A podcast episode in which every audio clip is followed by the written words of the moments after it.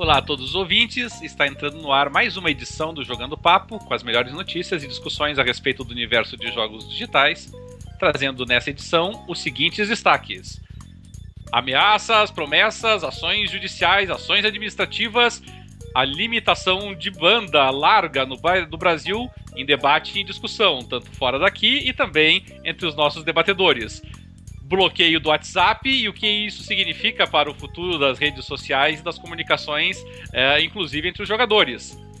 Rumores sobre também o Xbox One novo ou só uma nova aparência, uma nova estética para o que nós já conhecemos? Finalmente, uma elegia, uma homenagem póstuma ao nosso querido Xbox 360, cuja fabricação oficialmente está encerrada. E finalmente, por que o desânimo? Por que nós não temos nessa geração o mesmo hype, a mesma ansiedade que nós tínhamos na geração passada pelos jogos? Eu sou Roberto Cadelin e tenho comigo na sala multiplayer os seguintes jogadores: Dart Range, Xandão e nosso saudoso e querido DW. O Jogando Papo está carregando.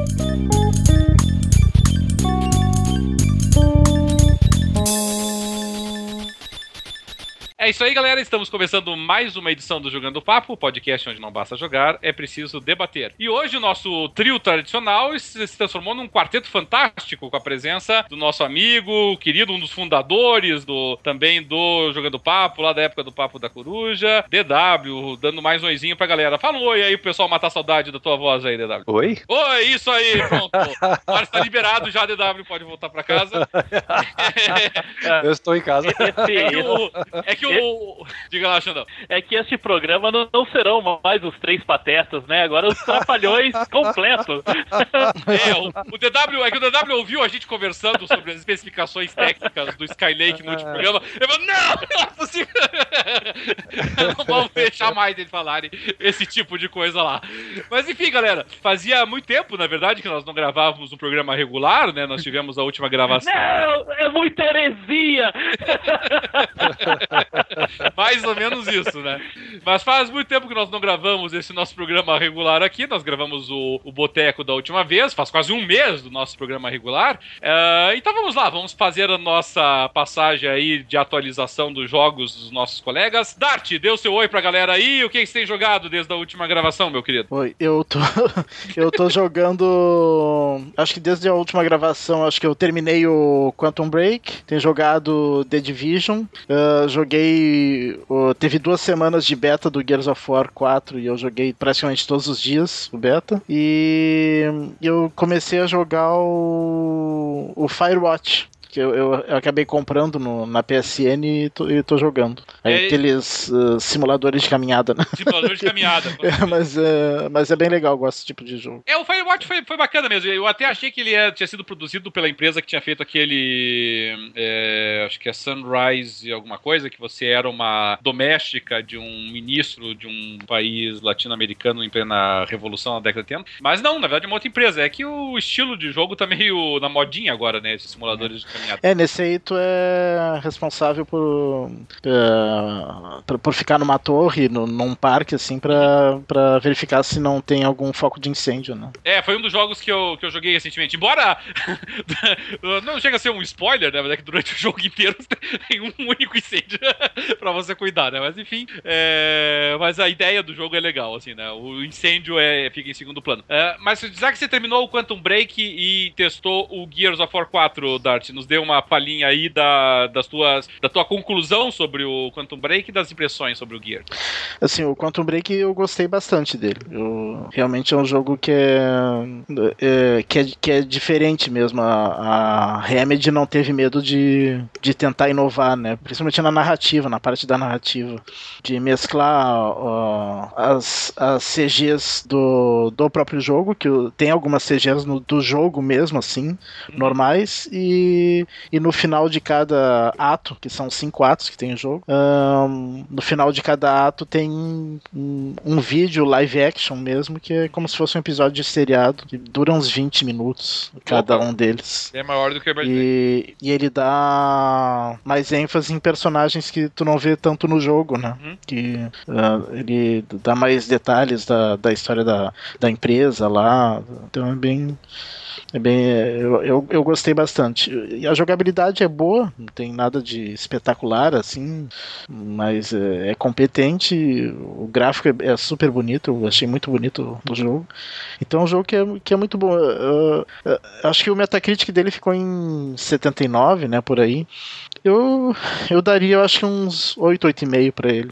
É, mas não deixa. Eu não sei se, se vocês eh, concordam, até depois os demais podem falar a respeito, mas não deixa de ser um pouco frustrante, né? Porque é, Quantum Break é, deveria ser, pelo menos, um potencial é, jogo do ano, né? E, e, ele chega realmente. realmente não, não há reclamações significativas sobre ele, mas assim, claramente é mais um. É, a, eu não acho que seja mais um. Acho que é um jogo que é, que, que é diferente, que é, ele serve como. Mas é que ele. Eu acho que ele não. não talvez não servisse para jogo do ano por, pelo fato de ser excessivamente linear mesmo, né? Apesar de ter as, as escolhas no final de cada episódio, assim, e isso afeta a, a, a história e a jogabilidade dos próximos episódios, então tem certa rejogabilidade uhum. e muda também a história do seriado em si. Um, ele é linear, é um, é um jogo que é bem nos trilhos, assim. E eu não acho que isso, hoje em dia o pessoal trata meio como, como defeito, isso eu não acho que isso, que isso seja um defeito, mas isso realmente prejudica na, na avaliação final. É, né? não, não, não tá na moda, né? Essa é verdade. É. E, o, e o Gears of War 4? Eu sei que você é meio suspeito quanto ao Gears of War, mas, mas diga lá, é, algum motivo pra expectativa? Na verdade, o Gears of, esse beta do Gears of War 4, eu acho que ele só serviu realmente pro propósito que eles queriam, que era testar servidores. Uhum. Porque muito pouca coisa que vai ter no jogo foi mostrada assim, nem o gráfico. O gráfico dá pra ver que ele tá pior ainda do que o, o, o Gears of War Ultimate, né? Que foi o remake do Gears of War 1. Uhum. Uh, tá num gráfico bem preliminar ainda, não, não tá nem perto do que vai ser o jogo final. Uh, ele não tava rodando a 60 frames, estava oscilando de 50 a 60, no jogo final vai ser 60 cravado, né? E, e coisas novas, assim, de jogabilidade, tem uma que outra coisinha só, e armas novas só apareceu uma, uma arma nova que é, que é, é como se fosse um, um mini morteirozinho, aqueles morteiros que tinha no Gears of War 1, só que agora é um meio portátil, assim, que tu atira e ele, ele, ele joga para cima e depois vem para baixo, assim, ó, uh, cai na cabeça dos outros. Sim, faz a, é. a parábola daí, né? E na jogabilidade só, só mudou um pouquinho algumas execuções. Uh, agora, além de tu pular o muro e, e chutar o companheiro que já tinha no. O, o, inimigo que já tinha nos, nos anteriores, agora tu pode puxar eles através do muro e dar um soco. Assim. Hum, mas, é é, essa relação com a física dos objetos é interessante. É, mas é, é isso. Não, fora isso, a jogabilidade é praticamente idêntica, né? Uhum. Um pouco mais refinada no máximo mas eu acho que realmente esse beta eles fizeram para testar servidores mesmo, não para não as pessoas verem como é que vai ser o jogo, que não deu para ter muita ideia. Uhum, aquele teste de estresse. É, né? é, ver, uh, claro, deu para ver os personagens e tal. Quem jogasse o beta até o, e chegasse no nível 20 no beta ganha algumas coisinhas depois no jogo final. Então... É, de ser um incentivo, né? É. Xandão, meu querido, desde o nosso último programa, o que você tem aprontado? E aí, gente, tudo bom? Olha, eu tenho jogado pouco videogame, né? Eu baixei aquele Lords of Fallen que tava na, na live, né? Disponível uhum. gratuito na live nesse, nesse mês, uhum. né? Que é um Dark Souls for Dummies, né? Mais ou menos e já isso. foi suficiente. É, e já foi suficiente para me azedar completamente a vida. Mesmo ele sendo por For Dummies, eu morri mais do que. E falar, ah, quer saber de uma coisa? Vou assistir Netflix. É, não é. Mas ele não é fácil, não. O, ele realmente ele é não, ele não é fácil, não. Souls, mas não é fácil, não. É bem incrível. Não, exatamente. Ele, ele, ele tem uma, uma curva de aprendizagem, né? Não tão. É é sádica que nem o Dark Souls, né? Mas ele é um jogo assim mais difícil do que do que a média, uhum. tá? Um jogador habitual de Dark Souls ri daquilo ali, né? Mas para quem quer mais um jogar, ver uma narrativa, né? Jogar sem muita frustração, ah, também não. É um jogo bonito, mas poxa, já já zedou bastante mesmo. Tá lá, tá lá. Um dia eu, um dia eu volto a jogar ele só pra terminar. e é só esse daí que você tem jogado, meu? E foi. É só isso, de, nada mais? É, de, de videogame só. Olha só que coisa, hein? Tá, tá abandonando o hobby. Não, não é que eu tô abandonando o hobby, né? É porque eu não tô conseguindo jogar. Porque eu, eu achei a beta do Guias, né? Animadaço pra jogar. Meu filho entrou na frente e não saiu mais à frente do computador, né? e então, o que tinha, que tá me sobrando muito pouco tempo pra poder sentar na frente do, do videogame e realmente dedicar algumas horas ali no videogame. Então, isso aí, realmente, o tempo meu tá um pouco escasso ultimamente. Então, ó, concorrência familiar daí, né? É isso aí, então, gente. E temos de volta o DW aqui conosco. DW, é, na última gravação que a gente que você participou, a, a SEGA tava lançando o Mega Drive. O que você jogou desde aquela época lá? ah, meu Deus, nossa, cara.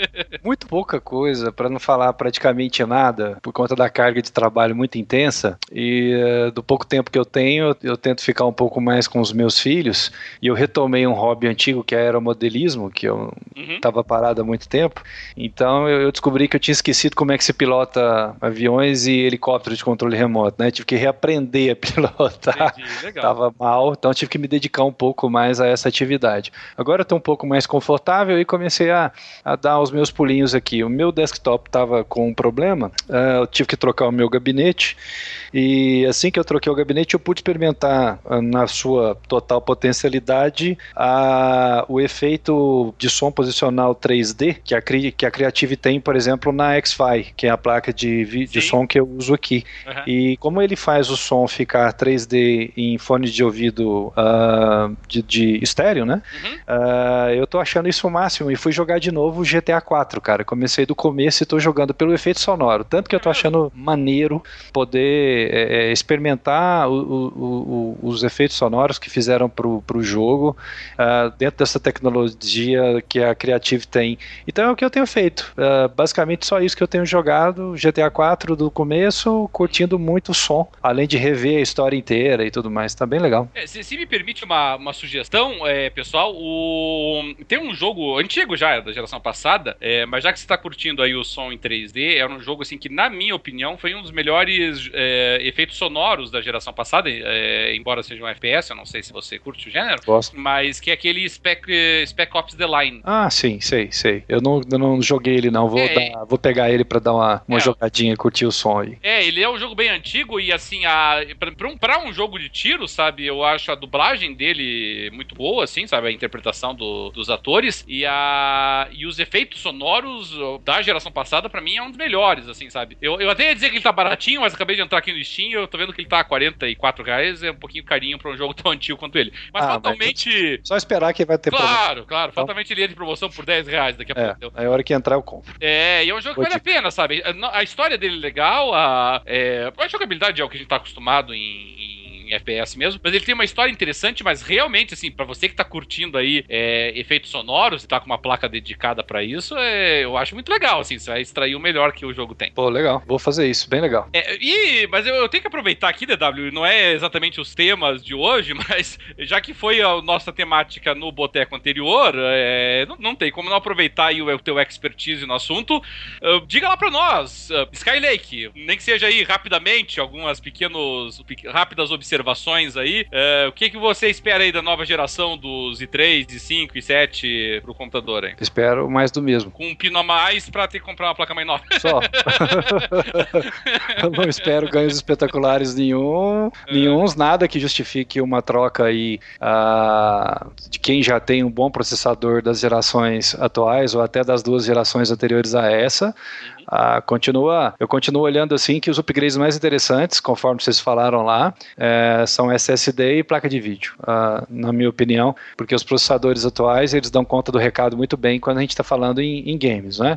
E é aquele negócio, você está com grana sobrando, é claro, compre o lançamento, é porque você vai ter uma vida útil maior, né? Mas é igual eu tava, a gente estava conversando antes da, um pouquinho antes da gravação, é, eu tenho aqui um Ivy, um Ivy Bridge uh, Core 5 que não é gargalo para jogo nenhum. Uhum. E eu duvido que, que vai ser gargalo para qualquer jogo nos próximos dois anos. Então tá, dá para ter tempo suficiente aí para a gente ver direitinho se vai ter ganho e qual ganho será. Mas o que eu espero é mais do mesmo. É, o alerta que a gente sempre tem que fazer, pessoal, a gente fez no outro programa, mas não custa repetir, é que toda vez que você vai trocar de processador, não, não precisa necessariamente ser o Skylake, pode ser outros, é sempre muita atenção com relação ao chipset que é utilizado, porque a, a quantidade de pinos varia de acordo com cada processador, então de repente a tua placa-mãe não, não recebe, né? Aquilo que a gente brincou lá, né? Você troca de repente um i3 para um i3 mais novo e descobre que a ah. tua placa-mãe não, não aceita o um novo processador. E então existe um pouquinho de venda casada nisso, né?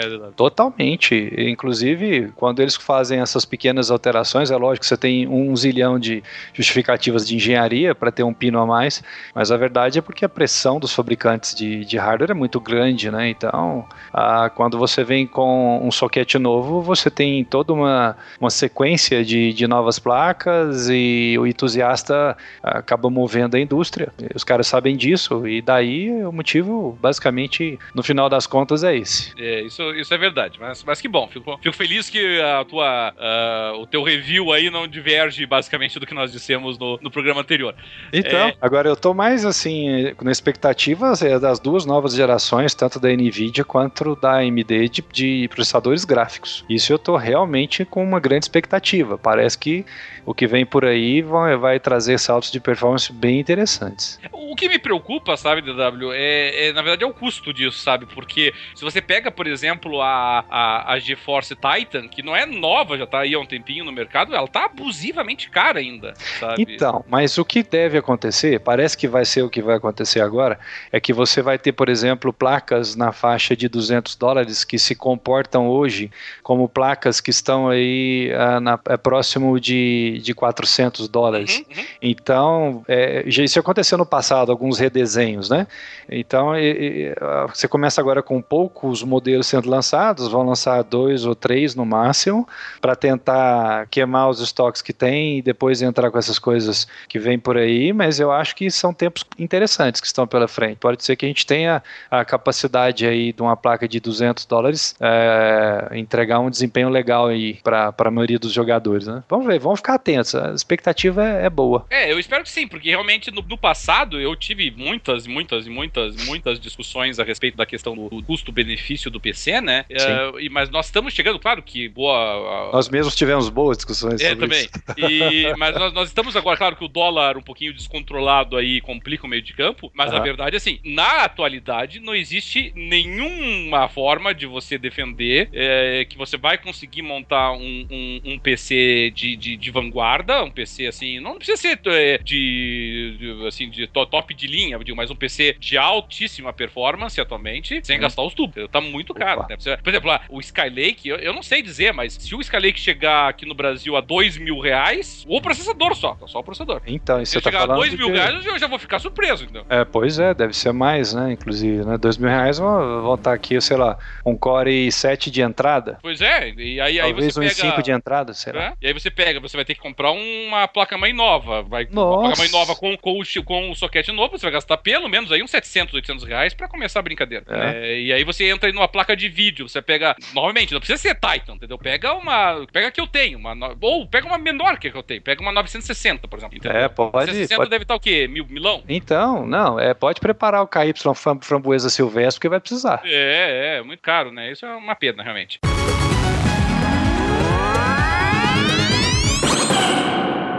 E falando em caro, tem uma, o nosso primeiro tema de hoje já aborda um tema muito delicado, que é a questão do custo e limitações da internet. Uh, eu tenho absoluta certeza que o que nós estamos falando aqui não é nenhuma novidade para o nosso ouvinte. O nosso ouvinte deve ter acompanhado é, de perto todas as discussões que surgiram a respeito do tema aí, a, as principais operadoras de televisão a cabo, notadamente, né, é, apresentando pedidos para a Anatel de mudança dos seus planos para restrição da, da banda, né? Aquela restrição que nós estamos mais habituados em ver nos celulares, né? Que você fecha lá os pacotes pós-pagos lá em 3 GB, 5 GB, 10 GB. E elas agora trazendo isso é, para as conexões. É, para as conexões da, de internet a cabo mesmo. É, a primeira pergunta que eu vou fazer aqui pro, pro meus colegas Dart e DW, já que o Xandão teve que dar uma cedinha rápida, é. Eu acho que ele já voltou. Ah, saiu de novo.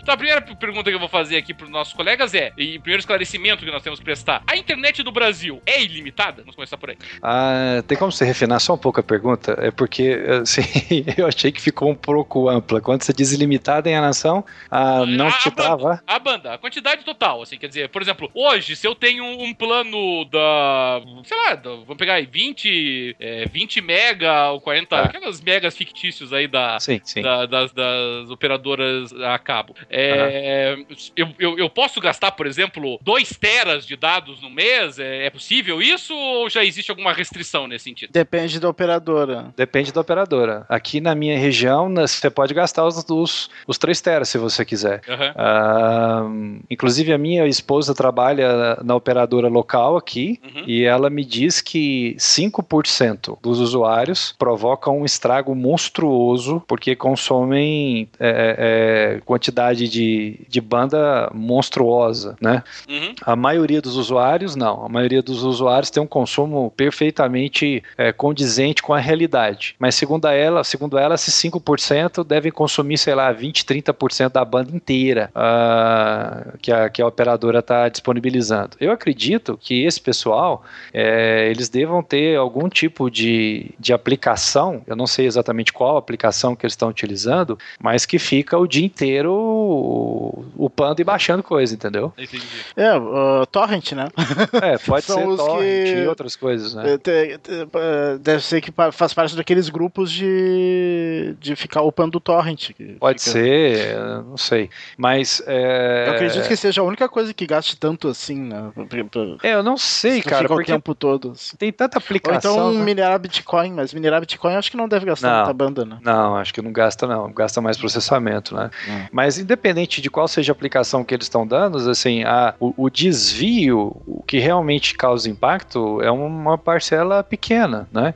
Esse consumo, segundo ela, consumo de Netflix, de YouTube, uh, um consumo normal, ou até mesmo a pessoa que está baixando filme em algum local, mas um consumo dito normal, ele não incomoda. Tanto é que aqui na minha cidade hoje colocaram outdoors na cidade inteira ressaltando essa questão daqui ser limitado, mas eu sei que tem operadoras que já faz tempo que por contrato limitavam depois de determinado consumo, não é, Dart? Aqui em Porto Alegre, por exemplo, existiam três operadoras aqui, continua tendo três operadoras aqui, uma mudou de nome agora, né? Que era a NET com Virtu, que sempre teve por contrato limitação. Uhum. Se não me engano, no meu plano o limite é de 250 GB por mês, é o de 120 MB, só que eles nunca aplicaram. Mas já aplicaram alguns anos atrás, por exemplo, para uma colega minha, que o marido dela fazia parte desses grupos de, de upar torrent, daí sempre, uh, pelo menos por uns 4 ou 5 meses seguidos, a NET todo dia ligava para ela e, e, dizia que tinha uh, estourado o limite dela e perguntava se ela queria comprar mais banda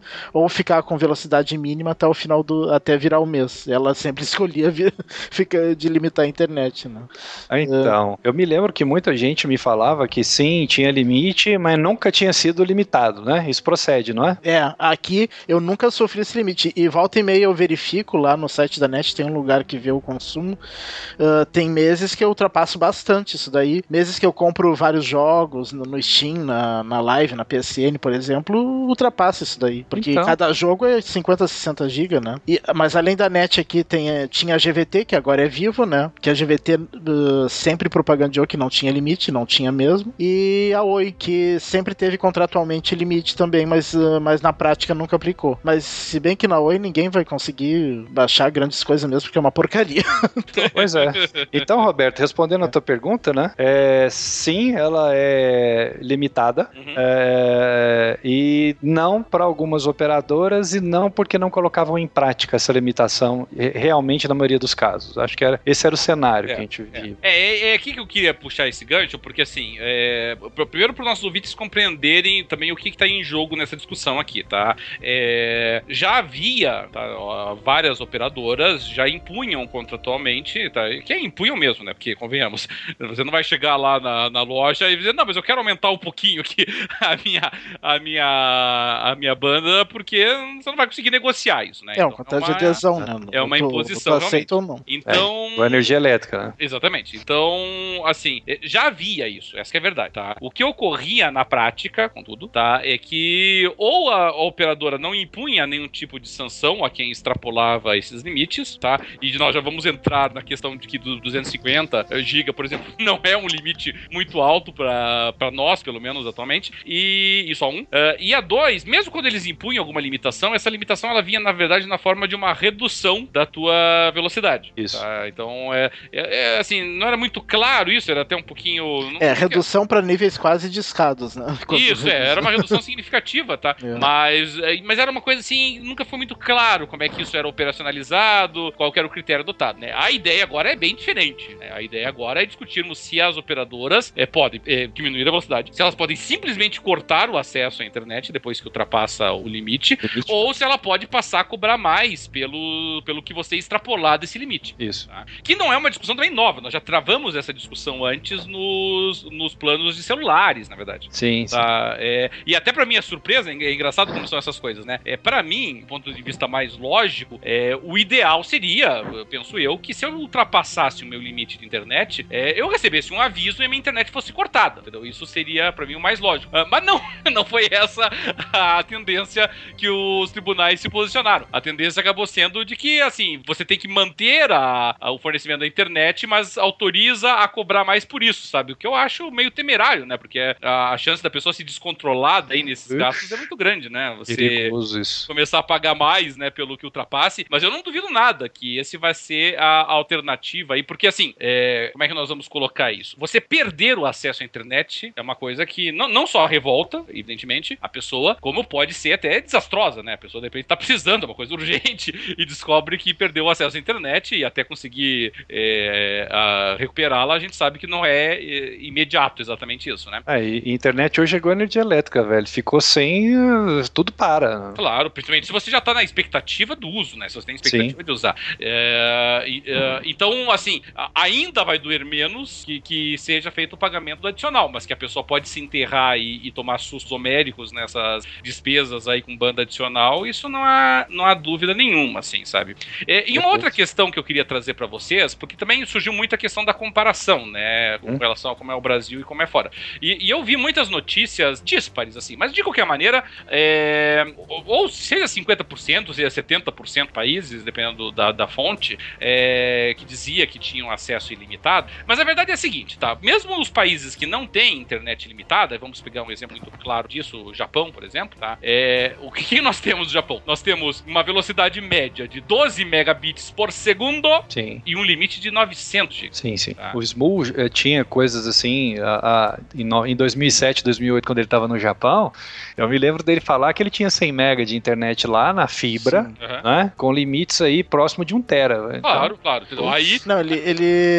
Se eu não me engano, na época ele falava que não existia um limite, mas eles coibiam abusos. Isso, que abusavam. exatamente. É. É, é. aham. E, e isso é uma coisa que me chamou a atenção, sabe? Eu- a questão do- da, da velocidade e do, do custo-benefício que a gente eh, vê nesses outros países. Agregado a isso, o preço, né? Então vamos pegar aqui. Eh, eu até fiz uma, uma pesquisa, auxiliei até na, na elaboração de um artigo sobre o tema, e, o, e a gente pegou, por exemplo, pegou a esmo, sabe? Não foi assim uma pesquisa, tipo, vamos pegar o exemplo mais sacana possível. Foi assim, tipo, eu entrei no site de uma operadora americana e fui verificar lá na AT&T, por exemplo, Aham. tá? Um pacote de 30 dólares mensais, mesmo com o dólar muito caro no Brasil atualmente, o equivalente aí a uns 110 reais, tá? É... dólares lá é nada, né, cara? Pois é, não, e, Piada. Sem entrar na questão da comparação, inclusive, com a remuneração dos americanos, né? Mas, mas é um, Quer dizer, isso é, é, um almoço mais ou menos, né? Claro, claro. É, o, o, salário mínimo deles é 1.800 dólares, se eu não me engano. Né? Na, na Califórnia, né? Que é onde é. Que é o mais alto. O, mas tudo bem, mas mesmo que não seja, entendeu? É, você pega que o americano, o americano médio vai receber cerca de, de 10, 11 vezes mais do que o brasileiro, entendeu? Então, esse é o Sim. nível da comparação. Mas, mas não vamos nem fazer essa comparação sacana. Hein? Vamos pegar e trazer, importar esse valor pro Brasil. 30 dólares mensais, equivalente a cerca de 120 reais aqui no Brasil, para você ter um pacote de 250 GB, entendeu? É, vamos pegar aqui, Dart, é, tá, tem uma noção aí do, do, quanto custaria esse pacote aqui no Brasil, na, na net, por exemplo? De quantos mega era mesmo que eu esqueci? Não, não os megas são muito mais do que o nosso, não vou nem entrar nessa. Não, nessa 250 GB de, de 250 GB aqui, quem tem essa quem tem essa franquia é o pacote de 120 mega da net, que, que dentro por... dentro do combo da net uhum. é 300 reais. Pelo amor de é, Deus. E, e, obviamente, assim, a assinatura. Eu pago menos, né? Porque eu pago o equivalente ao que seria o de 60 mega, porque tem o um multicombo, né? Que eu botei celular junto, daí dobra a velocidade. Então eu pago 140, 139. Entendi. É, mas pra vocês verem só, né? É, a gente tá falando de, de pelo menos. A internet responde pela maior parte desse valor aí, desse combo, entendeu? Se você ficar só com a TV a cabo, você vai gastar 100, 100 reais, 100 um pouquinho. É, a internet aí que tá botando 200 reais a mais aí, sabe? Então você tem uma conexão inferior a que os americanos possuem, entendeu? Com o mesmo limite que eles e pagando mais caro. Não, esse valor que eu falei de 300 e poucos reais é só o valor da internet dentro Ah, é só a internet? Sim. Não é o, combo Sim. Não. não, então, é o valor da internet dentro do combo. É, então, então você vê, duas vezes e meia mais caro que a internet americana. Se bem que até 120 mega é uma velocidade muito boa, né? Mesmo para os padrões americanos. Mas você veja, é, é, é, duas vezes e meia a mais do que o americano paga para ter o mesmo tipo de franquia, sabe? É, é, aqui que a gente tem que começar a botar as coisas em perspectiva, assim, sabe? É, é, é o custo disso. E aí eu fico pensando, eu fico me pensando, entendeu? É, nós estamos numa geração em que, em tese, tá morrendo o mercado físico do, de jogos, né? Para o mercado virtual. É, Não só de jogos, né? Não só de jogos. Não, tá jogos, filme. Música, filme, é, mercado físico tá sumindo, né? E, e vamos entrar nessa questão. Então, antes de eu entrar nessa questão dos jogos aí, vamos entrar também nessa outra questão aí. Nós tivemos aí o nosso querido é, diretor da Anatel dizendo que a culpa pela, pela necessidade de limitação da banda era porque os jogadores, nós, utilizamos muito a banda quando nós jogamos online. Essa foi a alegação deles. Foi. É, senhores, é, isso lembra um pouquinho nossas avós dizendo que estragar ia estragar a televisão, deixar ligada há muito tempo, alguma coisa assim ou não? Absolutamente, né? É, é, é certeza. É, é igual minha avó me falava, né? Meu filho, não ligue e desliga a lâmpada não, que ela vai zangar, né? então é, é uma coisa mais ou menos assim, ridículo. O que ele, o que ele disse é uma alegação sem pé e sem cabeça, é, tirou da cabeça dele na hora que ele quis, mas aí eu tenho a minha teoria da conspiração. Posso falar qual é a minha teoria? Claro. Cara, eu acho que o que aconteceu foi uma, um ajuste é, é, é que foi feito entre as TVs, uh, ah, em conjunto com as operadoras, porque eu acho que as TVs estão percebendo que o mercado delas daqui a 5, 10 anos não existe mais. Uh, todo mundo vai começar a receber os conteúdos todos por streaming. Uh, eu vejo hoje a geração atual não dá a mínima mais para televisão. Uh, meus filhos, uh, eles não assistem TV aberta. Não, e, e, tanto que não tem mais TV, não tem mais programa infantil na TV, né? Então, As, só desaparecendo. As não, não assistem mais. É, o negócio da, da meninada hoje, cara, é YouTube e Netflix. Ali, 80% do consumo de entretenimento deles é YouTube e Netflix. Aí você tem talvez a parte esportiva, uh, que alguns vão ver uh, na TV aberta, mas o mercado desses caras está sumindo. Então nada melhor para você defender um mercado que está morrendo, fazendo com que as pessoas não não tenham condição de,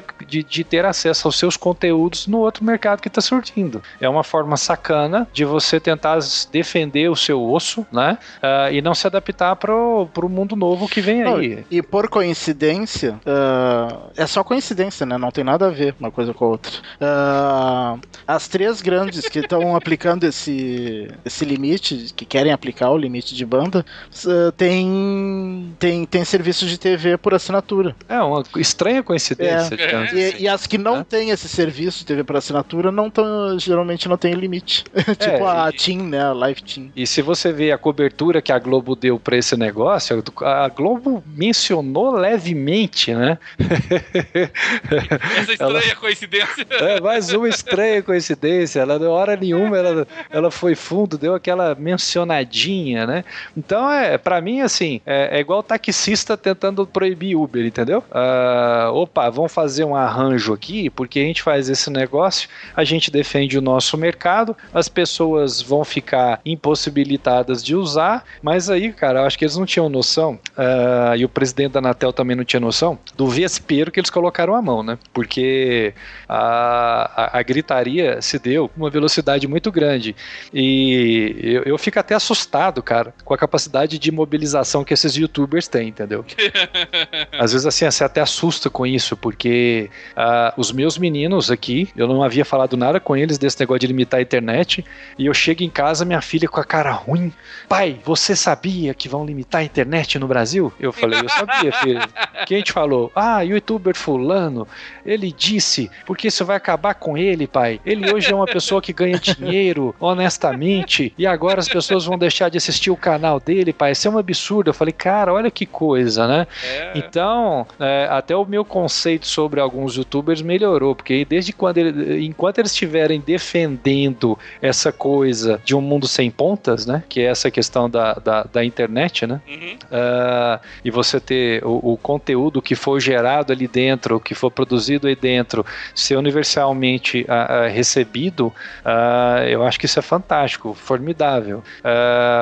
mas a, a minha teoria da conspiração é essa, cara. E no final das contas, acho que quem ficou com o micão na mão, quem mais ficou queimado foi a Vivo, porque as pessoas associaram essa tentativa aí com ela. E as outras tiraram meio time de campo. A Tim já tá falando em coisa ilimitada e tal, tá, tá, então é. eu acho que não deu muito certo, viu? É, e, e, a Vivo, eu acho que a Vivo acabou ficando como a vilã da história, porque a, a Vivo em São Paulo ela não tinha li, limite contratual, né? Como a NET sempre teve. Sim. Uh, e a Oi também sempre teve. E ela resolveu começar a colocar nos contratos, né? Primeiro só na DSL e agora a partir de abril foi na fibra também. E, e, e, mas, mas na verdade as outras duas grandes já tinham há muito tempo, só que ficaram bem quietinhas e a, a Viva que ficou de vilã. Né? Então, é. e o que é mais espantoso, cara, é que existe. Você não precisa ser muito esperto para enxergar. Tem um novo mercado gigante de entretenimento nascendo agora, que está na sua infância aí, né? Tá, sei lá, tá. É, é, o óvulo começou a se multiplicar, é, que essa descentralização do entretenimento baseado nas experiências uh, que as pessoas têm em seguir o seu entertainer predileto, né? Então, por exemplo, eu que curto games, eu sigo ali duas, três pessoas, quatro, cinco pessoas de games que eu acho que tem alguma coisa a dizer e toda vez que ele fala alguma coisa, eu recebo um alerta no meu celular e eu vejo aqui no meu celular, eu vejo no meu desktop. Eu curto uns caras de, de aeromodelo, eu sigo, de helicóptero eu sigo, ou seja lá o que for, board game eu sigo. Uh, isso descentraliza o entretenimento e gera toda uma nova economia. Né? Uh, tentar sabotar essa nova economia não é a solução para o problema. Uh, a não ser que você queira lançar o Brasil numa nova idade das trevas, apesar que esse pessoal aí não titubeia muito fazer isso, mas é, seria isso. A gente perder de novo o bonde da história e não desenvolvermos aqui um mercado que vai ser gigante daqui a algum tempo, é, mundo afora. Né? Ó, eu tô aqui com a página que tem os detalhes dos planos da NET, né, de internet da, da NET Virtua. Eles têm o, o plano mais básico deles é o de 2 mega, que é 84 reais por mês e é 30 GB de consumo. Tá, de brincadeira. o que, que o cara faz com isso, né? É. Daí depois tem o de 15 mega, que é 80 GB, é 104 reais. Daí 124 reais tem 30 mega, uh, 100 GB. Daí 60 mega é 159 reais. Isso tudo sem estar no combo, né? Estando no combo, eles são um pouquinho mais barato.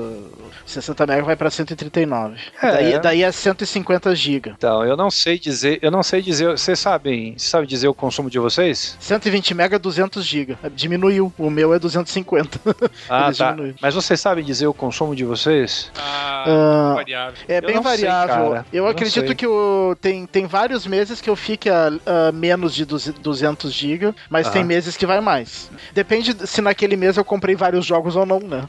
Tem O- vezes que eu. que eu sei, Tem o que eu meses que eu não compro quase nenhum jogo e tem meses que eu compro vários, então. É, o que eu sei é do meu celular, mas do meu celular eu, eu não gasto quase nada, porque ele tá eternamente vinculado a algum, a algum Wi-Fi, né?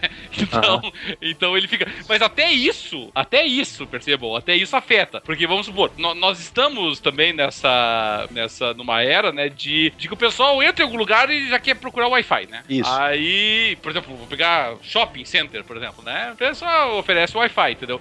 É, meus amigos, esse Wi-Fi também tem limite.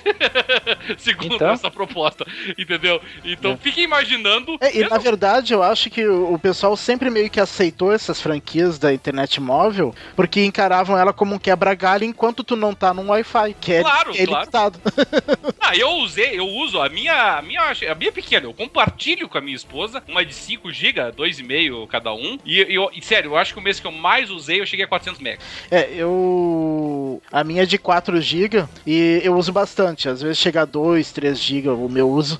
E- mas ah, eu evito ao máximo. Aliás, eu, não é que eu evito ao máximo, eu não uso YouTube nem Netflix no, na internet Ah, não, não, móvel. não dá, né? Porque né? daí termina em dois tempos, né? É, não, não dá, eu não uso mais pra WhatsApp, olhar Facebook, e-mail, essas coisas assim. É, e Ah, eu- cara, e eles têm consciência de qual é a média de consumo e qual que é um padrão aceitável. Se eles tivessem apenas fazendo uma coisa para suprimir o abuso, ah não, eles estavam tentando é matar essa nova economia. A Ah. Pra mim o que tá- era isso o interesse, entendeu? Pô, vamos matar essa nova economia, vamos ver se a gente ganha os trocados com isso. Ah, pô, não é possível, cara, jogar o Brasil de novo no atraso. Ah, pô. É, eu, eu tava vendo um vídeo da, daquele BRKS Edu, que é um brasileiro Sim. lá no Canadá, que ele faz Canadá. vídeos sobre games. Que, é- tal. que é amigo do Zero. É, que é amigo do Zero. Isso. Ele, ele comentou num vídeo dele que o, plano que ele assina lá é 30 mega. Eu não me lembro o preço que era por mês, mas isso não, não vem a caso. É 30 mega que ele assina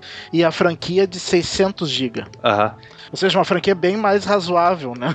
Sim, é, que, é uma franquia assim, que dificilmente um uso normal vai ultrapassar. Isso, é isso que eu quero dizer. As pessoas têm um consumo normal, a, a mediano Aí aí, que os operadores sabem. de pagar 15 dólares a mais para ter ilimitado. Então, e talvez ele nem precise, né? Eu- Eu acho que ele paga, porque ele upa muito vídeo. Ah, tá certo, É, é, é verdade. É, É verdade, sim. Mas é, o nome do jogo, pra mim, não era simplesmente ah, isso é para os operadores estão perdendo dinheiro. Não, não, não, é isso que está em jogo, não. Pra mim, o que está em jogo é esse modelo de negócio que envolve as televisões e também essa coisa, ah, da- obviamente, das teles, mas é muito mais uma tentativa pra mim de, de frear essa explosão, porque é explosivo, ah, essa fragmentação, né, capilarização do entretenimento. É, e, e eu, eu acho que essa, o que você chamou aí de, de teoria da, da conspiração, sabe, Davi? Mas é uma coisa assim que eu, eu concordo integralmente contigo, suponho que o Dart também, é, e me parece razoavelmente unânime, né, entre o pessoal que tá um pouquinho mais ligado nesse mercado, de que, de que assim, todo o alvo foi por conta do Netflix, né? Eu acho que. Com isso- certeza. Sim, é, certeza. Isso- Pra mim, É. Netflix e YouTube, né? É Os dois, É. né? O, o- o- existe, existiram algumas alegações que surgiram aí na, na internet, né? O- de, que, de que as operadoras de televisão a cabo tinham perdido até um milhão de assinantes porque o pessoal tava migrando pro Netflix, né? O pessoal tava utilizando o acesso até pelo celular mesmo. Eu conheço várias pessoas Então? que, que, É. que cancelaram a TV por assinatura e ficou só com internet. Ah, cara, E- se Netflix tiver eu- programa esportivo, adeus TV É. por assinatura. E eu Nunca só, mais. não fi, eu só não fiz isso porque que a minha mãe ainda assiste muita TV, ela, ela gosta de noticiário, a, a TV local aberta e, e os de esporte, né, também. É, o, esses Senão dados. já teria, por mim, eu já teria cancelado a TV. É, esses dados eles são eles são muito vagos, né? Mas, uh, mas não, não me parece muito fora da, da realidade realmente, assim, sabe? Você pega aqui, eu tava no, no Canaltech, que é um site especializado nisso, e eles estavam falando que em um único mês é, o levantamento foi de que 108, é, mais de 100, 100 mil pessoas, 108 mil pessoas de, é, cancelaram suas assinaturas de televisão a cabo em um único mês, né? É, não precisa, né, cara? Não é, se bem que não, né? não é só por causa disso. Não é só por causa, disso. por causa da crise, não, né? Claro. É, mas, mas é óbvio, tira, tira a Netflix daí da, da parada que esse cancelamento, metade desse cancelamento não aconteceria, no, é. na pior das hipóteses aí, sei lá. Mas a, a, a, solução, quer dizer, a solução eh, via estatal, a solução monopolizadora, é, é, oligopólia, né, que, a, que as empresas adotaram, é que realmente não, não poderia ter revertido a favor delas, e eu fico realmente muito feliz, concordo com vocês nisso, que é um raro, talvez, momento de, de conscientização cívica, talvez por motivos egoístas, mas de qualquer jeito é, consciente, né, que houve realmente uma, uma, uma insurgência, isso que, uma insurgência que superou classes sociais e posicionamentos políticos e ideológicos, assim, me parece realmente que foi unânime a insurgência das pessoas contra é, isso. É, a, a que a Vivo até meio que voltou atrás, é, né? ela, é. ela, ela soltou uma nota dizendo que, que vai ser só no ano que vem que vão ser aplicados e até lá vão surgir outras franquias e, e vai ter planos ilimitados. Aham. É, é, é. eu, eu vou fazer. Eu vou fazer. E que vai, não vai ser logo no, no começo do ano, que não sabe ainda quando vão aplicar. Uhum. Ah, vai, velho. É, eu, eu, vou, eu vou fazer só um, assim, eu vou fazer um pequeno papel de advogado do diabo, mas é bem pequeno mesmo, é, nesse caso, no seguinte sentido, tá? Eu não vejo problema, tá? Não vejo problema, sinceramente, é, que haja é, determinados pacotes, determinados planos com limitação de franquia. Também não vejo problema. Tá? Eu também não vejo problema. É, eu acho que, principalmente se o objetivo disso seja exatamente baratear e viabilizar o acesso à internet é, para quem não tem condições de pagar pelo, por uma franquia limitada, porque vai ser que é mais cara, naturalmente. Até é, porque tem gente que não usa, né, cara? Tem também, gente também, que tem claro. uma finalidade específica. Claro, entendeu? Então, é. então, assim, eu não vejo problema nesse aspecto, entendeu? É, o que eu vejo problema, sim, entendeu? É, primeiro, de que não tenha de maneira nenhuma uma franquia ilimitada, isso me parece é, bizonho, gente, tá? É, e segundo, que nós pratiquemos, pelo menos, é, preços aqui no Brasil que sejam compatíveis, é, não só com a limitação da, da, da, banda, porque isso é só um aspecto da conexão. É, é, em todos os rankings, por exemplo, de, de velocidade, de acesso de internet, de qualidade de internet, o Brasil sempre aparece nas últimas posições. Tá? Então, ah, nós, nós temos. O problema não é só de franquia, entendeu? O problema é que a, a qualidade do nosso acesso à internet é muito ruim. Aliás, ah, veja o Xandão, prova, Temos uma prova ao vivo hoje, né? O Xandão não, que. O Xandão não sair, conseguiu participar não do programa. Não conseguiu voltar. E veja bem, ele não está jogando online. Ele não está baixando Netflix. O uso de banda dele é para manter uma comunicação via chat, entendeu? É, que é um uso de banda que é o consumo, o consumo para esse canal de voz do Skype aqui é pífio. Claro. Então, então é, tudo isso tem que ser conjugado, tá? Então não adianta ele chegar e dizer, ah, nós vamos colocar aqui um, um, um limite de banda de 250 GB por mês, que é o mesmo dos americanos. Tá, mas, mas quanto você vai me cobrar por isso? E, e qual é a qualidade da conexão à internet que vai me oferecer? É, uma das é. desculpas que a, que a Vivo e a Anatel também disse é que colocando a limitação, quem usa menos vai pagar menos. Só que a gente sabe que não é verdade o que eles estão falando. Não, não.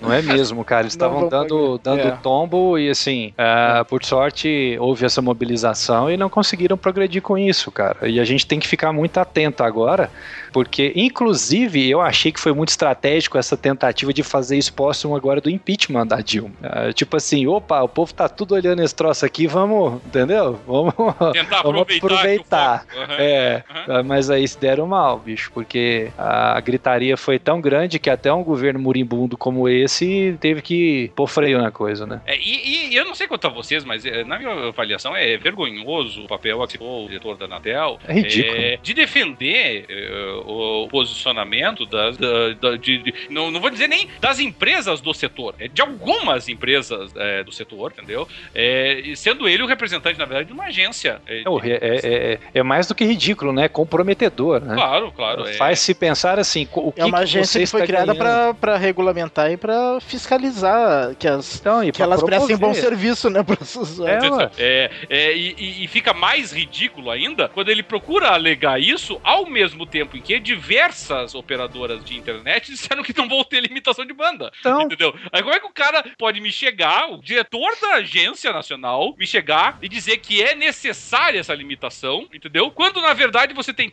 E três que as, empresas querendo que as isso, e operadoras. e- Não, ele falou que as operadoras têm, têm, têm como de ter acostumado mal a gente. Nossa, Esse velho, é ridículo. Que Mas nunca foi vocês viram, né? sustentável. Então, Então, Mas vocês viram que depois eh, saíram relatos de almoços de diretores da Anatel com diretores ah, das operadoras e tal, tal, tal. Quer dizer, ah, já deu pra ter uma noção do que estava acontecendo, né? É, E, e, assim, e é por isso que eu até digo que não é uma teoria da conspiração que você mencionou, DW, que Aham. é, assim, de vez em quando os caras até são bons em dissimular essas coisas, entendeu? É, Tem gente que é bom nisso, tem gente que realmente a gente demora pra cair a ficha, entendeu? Mas nesse caso, assim, não só a motivação por trás eh, foi, foi muito escancarada, como a finalidade foi escancarada. Então, então quer dizer, eh, eles estão achando que estão enganando quem exatamente, sabe? Quem que eles acham que vai comprar essa, essa ideia deles, né? É, mas pra finalizar, e aí, voltando àquele tema que eu quase entrei lá no começo, mas que eu gostaria de abordar vocês, é, independentemente disso, tá? Independentemente dessa. de ter havido realmente um recuo, talvez estratégico aí das empresas, independentemente da reação que as pessoas tenham, é, nós dissemos há, há muitos programas, vixe, há anos atrás, o DW ainda até fazia parte da nossa programação regular na época, o Fábio Porto era o apresentador, é, mas nós falamos na época, ah, e eu, eu mencionei, eu lembro, mas não, não fui sozinho nisso, tá? Mas não quero falar em nome de outras pessoas aqui, mas eu, eu mencionei na época que, que, assim, eu, eu duvidava muito do streaming, porque eu, eu ainda não confiava na, na qualidade da nossa conexão à internet. E aí eu Ah, pergunto pra vocês é, é, vamos supor, vamos supor, tá? Que o futuro seja esse, tá? Vamos supor que o futuro seja realmente o de que haja alguma limitação, tá? E vamos supor que, que ofereçam serviços ilimitados, mas que esses serviços limitados vão ser caros e evidentemente vão beneficiar apenas uma, uma elite muito restrita de, de pessoas. Até. É, como é que vocês enxergam é, essa, esse, esse encaminhamento da indústria de jogos pro mercado digital, né? E, e, de certa maneira até por isso. O streaming não chegou a decolar, né? Teve toda quantos programas falando da, da aquisição do Gaikai lá pela Ah, Sony não. e Não- não, foi foi. pra lugar nenhum aquele troço. Mas, de qualquer maneira, como é que vocês enxergam isso? Então, cara, ah, eu, eu vou separar em duas, duas partes aqui. Ah, primeiro que eu não acredito em uma elite, eh, que isso vai caminhar para uma elite consumindo uma banda ilimitada e a massa não tendo acesso, porque eu te garanto, o mesmo tipo de mobilização que a gente viu na rua pro impeachment aí é perigoso acontecer se os caras tentarem fazer isso. Espero, espero que sim. Opa, vá por mim, porque a coisa começou a pegar fogo, o caldeirão começou a pegar fogo. Uma, uma coisa é, desse governo que a gente não pode deixar de admirar é que eles aprenderam a monitorar a rede social para ver o termômetro da bomba, né? Uhum. Então, eles fatalmente sacaram que aquilo estava virando um, um caldeirão de pólvora e estourar mesmo, é, e voltaram atrás. é, porque gato escaldado, né? Uhum. Gato escaldado passa longe de água, né? Então, eu não, eu não acredito que eles vão conseguir emplacar isso no Brasil. Eu, eu acredito num, num cenário onde você tenha o que é justo, limitado, sei lá, vamos supor que o justo, o, o, o consumo médio e, e habitual, normal de uma família de quatro pessoas, que tem uma banda larga, sei lá, de 10 mega, é que consoma 300 GB ou 600. Eu não sei qual é o número mágico, tá? Uhum, uhum, uhum. Mas eu acho que se não for uma coisa justa, pode tirar o cavalo da chuva que eles não vão conseguir aprovar. Dá, vai dar gente na rua ah, e dessa vez eles vão ter o gostinho de ver ah, mortadela e coxinha abraçado. Nesse caso, Hã? sim, com certeza. Primeira vez aí, vai, aca- acaba, eles vão arrumar um jeito de eu- reunificar o Brasil. Se eles fizeram essa, se eles fizeram essa bobagem aí. Mas, é, tirando esse cenário, né, assim, eu, eu acho que, que não chegamos a tanto, mas vai saber, porque não dá para ter certeza, mas eu acho que não.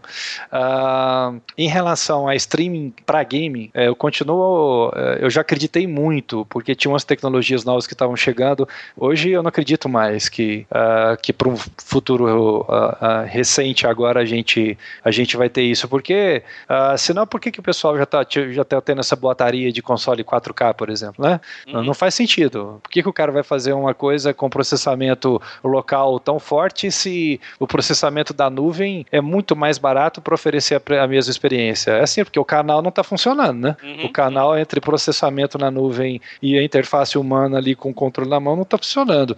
Então, acho que no futuro próximo, eu não vejo uh, uh, streaming como algo que vai dar certo, não. Até porque gastaram rios de dinheiro para tentar viabilizar e acabou que não deu certo. Eu apostava alto nisso, mas uh, você tinha razão, né?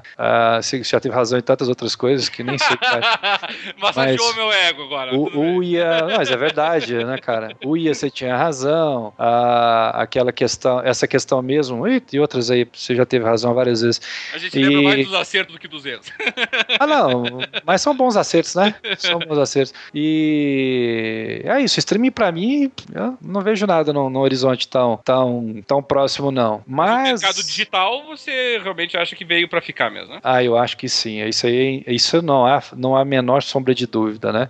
Você olha hoje o mercado digital para filmes, para música, para games. É. Ah, nossa, ah, isso chegou para ficar e esse aí não, não vai embora. Mas tem uma coisa interessante também. Tem outra teoria da conspiração que quem me conta é um amigo meu. Uhum. Ele diz o seguinte: uh, que hoje quem realmente ganha mais dinheiro com a internet é quem faz infra de internet. Uh, quem mais quer que a internet tenha streaming de tudo que é tipo de conteúdo, quem mais quer que a internet tenha uh, você fazendo streaming até mesmo de games é a própria Cisco, que é o, o monstro que, que vende toda a infraestrutura que está por baixo da internet. Sim, e cujo, e, e cujo modem está brilhando aqui na minha frente. Isso, pois é. e, eles, e eles fomentam muito essas tecnologias, eles investem muito nisso. Qualquer coisa que pode aumentar a demanda por infraestrutura, eles colocam grana e fazem aporte e tentam, uh, tentam fazer acontecer. Porque para eles, quanto mais consumo de banda, mais dinheiro os caras ganham, não é mesmo? Foi mais ou menos o que aconteceu com a indústria automotiva uh, em relação a quem produzia petróleo. Pô, os caras que produziam petróleo colocaram grana pra caramba na indústria automotiva por motivos óbvios, né? Quanto mais carro você tem, mais petróleo você consome. Então, esse tipo de, de relação, é, tipo de busca de investimento, pesquisa e desenvolvimento na área para buscar mais consumo de banda, é fato que vai, que vai continuar acontecendo. Mas aí, aí nós estamos aí de novo na contramão da história, que é uma piada, né? Vamos limitar o consumo de banda, pô. é, e, e, com, e daqui a pouco tempo vai começar a popularizar o 4K, daí é que eles vão ver o que é consumo de banda, né? Então, apesar que assim, é, os algoritmos também evoluem muito, né? É, e, e, você acaba conseguindo, às vezes, ter é, resoluções é, bem grandes com, com, a banda menor do que é. O, por exemplo, o Netflix, para mim, olhando, é, eu que acompanhei o, uhum. o crescimento da indústria uh, de vídeo na internet ali desde o seu nascimento praticamente, né, lá nos anos 90, Cara, o que a Netflix, Netflix faz hoje é milagroso, cara. Você dá um play e em menos de 30 segundos a imagem de onde eu assisto para mim tá excelente. É, é, milagroso. E aquilo ali, se ele tivesse com uma banda monstruosa, não aconteceria. Eles conseguem algoritmos tão apurados que consomem pouca banda e entregam uma experiência fantástica. Inclusive para eles, quanto mais o algoritmo melhora, melhor, porque eles gastam menos dinheiro, né? Sim, claro. Na, tra na, na transmissão. Então eu acho que mesmo conteúdos, por exemplo, em 4K, a, a evolução do, dos algoritmos ela diminui o, o consumo uh, de banda e o que faz com que as coisas se equilibrem, né? Meio existe um, um equilíbrio aí acontecendo, porque senão tudo já tinha explodido também, né? É, não, é, essa evolução dos algoritmos eu concordo contigo, DW, mas assim é, é você quadruplicar, é, quadruplicar aqui que eu digo porque assim a gente sabe que o 4K não é exatamente 4K, mas não, não, não vamos, é... entrar, não vamos entrar nessa discussão agora, tá? É, 4K 4K, 4K mesmo tá fora de cogitação. É, é, vamos. Mas não vamos entrar nesse detalhe, tá? Vamos, vamos pensar assim que, que o 4K, se você, você acaba é, 4K é porque é, porque é 3.800 e pouco, daí pra facilitar botaram é, 4K. Mas né? ainda vem o Quadro HD, né? Que muita gente fala que também é 4K, que são 2.000 e pouco. É... é não, esse que é 2.000 e pouco, eles uh, têm chamado, o pessoal começou a chamar de 2K. ah, mas aí já tem gente que chama monte de quadro HD, porque é 2.5 já é mais do que 2, entendeu? Ah, mas É. eu, mas a, a- a- Eu, por exemplo, eu peguei a, a Android TV da, da Sony, em, em tese 4K. Não tem nada de 4K aquela história ali, não, entendeu? É, Aham. no, no melhor cenário possível, 3 e alguma coisa e lambos base. Sim, É, sim, sim. Mas, mas tudo bem. Mas o que eu tô dizendo é, você triplicar que seja, ou quadruplicar a resolução, é, pro melhor que você, aprimore o algoritmo. Sim, você aumenta, pesa, meu amigo. claro. pesa, não, sem dúvida alguma, pesa. E aquele negócio, quando chega, cara, que só entusiasta que põe a mão no bolso, né? Então, se é um troço que vai trucidar a sua banda, você vai precisar de 2 tera de banda pra ver 4K, aí quem pode, pode, quem não pode, se sacode, né? É. Agora, hoje, cara, em resoluções HD, pô, em resoluções HD, não, ao meu ver, eu vejo, eu, cara, eu vejo pessoas que têm 2 mega de internet e assistem HD no Netflix, cara. Como é que eles Sim, fazem isso, cara? sim, sim. Que, né, que, que no celular até. bruxaria dos infernos é essa, né? Isso é impressionante, realmente. Mas que bom, fico feliz que pelo menos a gente tenha uma expectativa otimista aí, né? De pelo menos conseguirmos é, é, acompanhar o mercado internacional, né? Diz respeito pelo menos ao, ao mercado digital. Porque se nós não tivermos nem sequer essa perspectiva, nós realmente estamos muito mal acompanhados, né? É, e, e a minha fé, digamos assim, ela tem mui- muito mais a ver com a- essa nova postura do povo brasileiro do que com as agências reguladoras ou qualquer outra coisa, tá? Uhum. Eu acho que essa postura do brasileiro de é, ir pra rua e brigar contra a corrupção e contra, contra o que tá, é, o que é mal feito, é, isso deu resultado para uma coisa, pode dar para qualquer outra. As pessoas tomaram consciência disso, né? Então, é, talvez isso é que, que, que faça com que a gente possa ter um futuro melhor pela frente, porque se dependêssemos dos conchavos e se dependêssemos dos interesses, Uhum. danou-se. Mais uma vez perderíamos o bom da história. Verdade.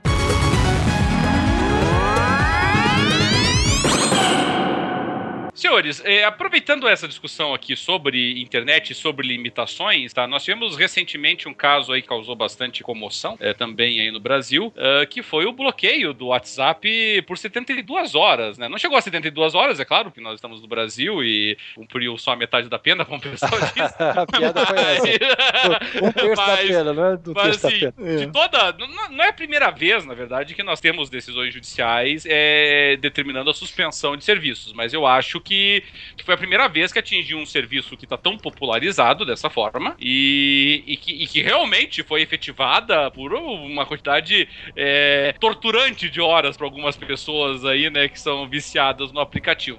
É, por questões é, profissionais, tá? Eu não posso entrar no mérito dessa da, da- da discussão da decisão em si, mas, uh, mas assim, o, a- a- a- o debate que eu gostaria de propor aqui, embora eh, tanto o Dart quanto o DW não tenham aí as mesmas restrições que eu tenho para discutir o mérito da decisão, mas o debate que eu gostaria pelo menos de propor ah, aqui eh, também é o seguinte: é, de que maneira esse tipo de restrição e de que maneira, principalmente, o marco civil da internet, que, que e- e eu, pelo menos, denunciei várias vezes e os colegas também sabiam que nós estávamos entrando numa barca furada aí nesse. É, eu também bati muito nisso, você lembra disso? É, lembro. É, De que maneira isso afeta os jogos? Porque nós estamos num- numa geração. Imagina, a gente começou essa geração com uma polêmica gigantesca, que era a exigência do Xbox One de que nós tivéssemos conexão com a internet permanente. né? Isso era, foi uma polêmica por muito tempo, custou muito caro até para a Microsoft em termos de marketing. E, e no final das contas, na prática,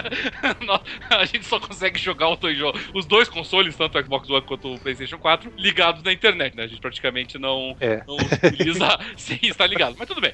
É, eu, eu entendo e também compreendi a, a polêmica na época. É, a- a- mas assim, nós estamos numa geração que realmente continua muito ligada na internet, é, continua muito ligada em redes sociais que são utilizadas nos próprios é, consoles. De vez em quando, o, o Dart, você está no computador hoje, né? Sim. É, mas nós temos colegas que participam das gravações aqui e falam pelo WhatsApp, do, pelo, pelo, pelo Skype, Skype. Do, do Xbox One, por exemplo. Sim. É, usam, às vezes, o, o microfone do Kinect, né? Nós fizemos gravações com o pessoal assim. É, e, e nós trocamos mensagens, e nós trocamos, e nós conversamos online, e, e, enfim, nós temos uma rede. so- o- a, a, a, Live e a, PSE, e a PSN são redes sociais, né? Fechadas, mas são redes sociais. E, e assim como houve uma determinação judicial para é, bloqueio do WhatsApp, não existe absolutamente nada que impeça que uma Exato. determinação similar incida sobre a live ou sobre a Qualquer outro serviço online. Qualquer outro serviço online. Facebook, qualquer um deles. É... E mais, entendeu? Em tese, o Marco Civil exige que tudo o que nós fazemos online, todas as nossas comunicações, é, sejam gravadas. É, o que é um problema do, do cão para quem desenvolve. Eu vou explicar isso daqui a pouco. Uhum. É... E, e, gera um questionamento evidente sobre privacidade. Né? parece também auto-evidente. Mas significa, rigorosamente falando, que não existe nenhuma garantia, absolutamente nenhuma garantia, de que qualquer coisa que você faça online, seja trocando mensagens com amigos pela Xbox Live, seja pela PSN, seja é, compartilhando vídeos né, no, no botãozinho de share lá do, do PlayStation e mais, né? É, as conversas em grupos, entendeu? Não existe nada efetivamente hoje que impeça no Brasil que isso seja gravado e entregue a quem interessar possa, entendeu? É, se exigido judicialmente. Um, para vocês, é, do ponto de vista aí da, do, do, do, videogame, hoje entendido como uma central de entretenimento e comunicação que ele é, é, alguma preocupação com relação a esse, a esse bloqueio do WhatsApp? Alguma, algum receio com relação ao que pode significar no futuro isso? Então, é, nossa, esse, esse, esse caso é tão multifacetado, né? É, vamos, vamos por partes. Eu vou falar primeiro o lado do, do desenvolvimento. A única coisa em desenvolvimento que, que cresce, nasce e reproduz igual coelho é uma coisa chamada log. log é o inferno. Porque se toda atividade que você executa dentro de uma plataforma, eu tenho quatro plataformas que eu ajudei a desenvolver, estou uhum. na quinta agora. Uhum. Então, se tudo que você faz numa plataforma eu começo a gerar log, eu vou ter que começar a gastar uma, um, muito, um espaço bem maneiro para ficar armazenando esse log. Se você me pedir então para ter acesso a esse log, aí que a coisa vai piorar.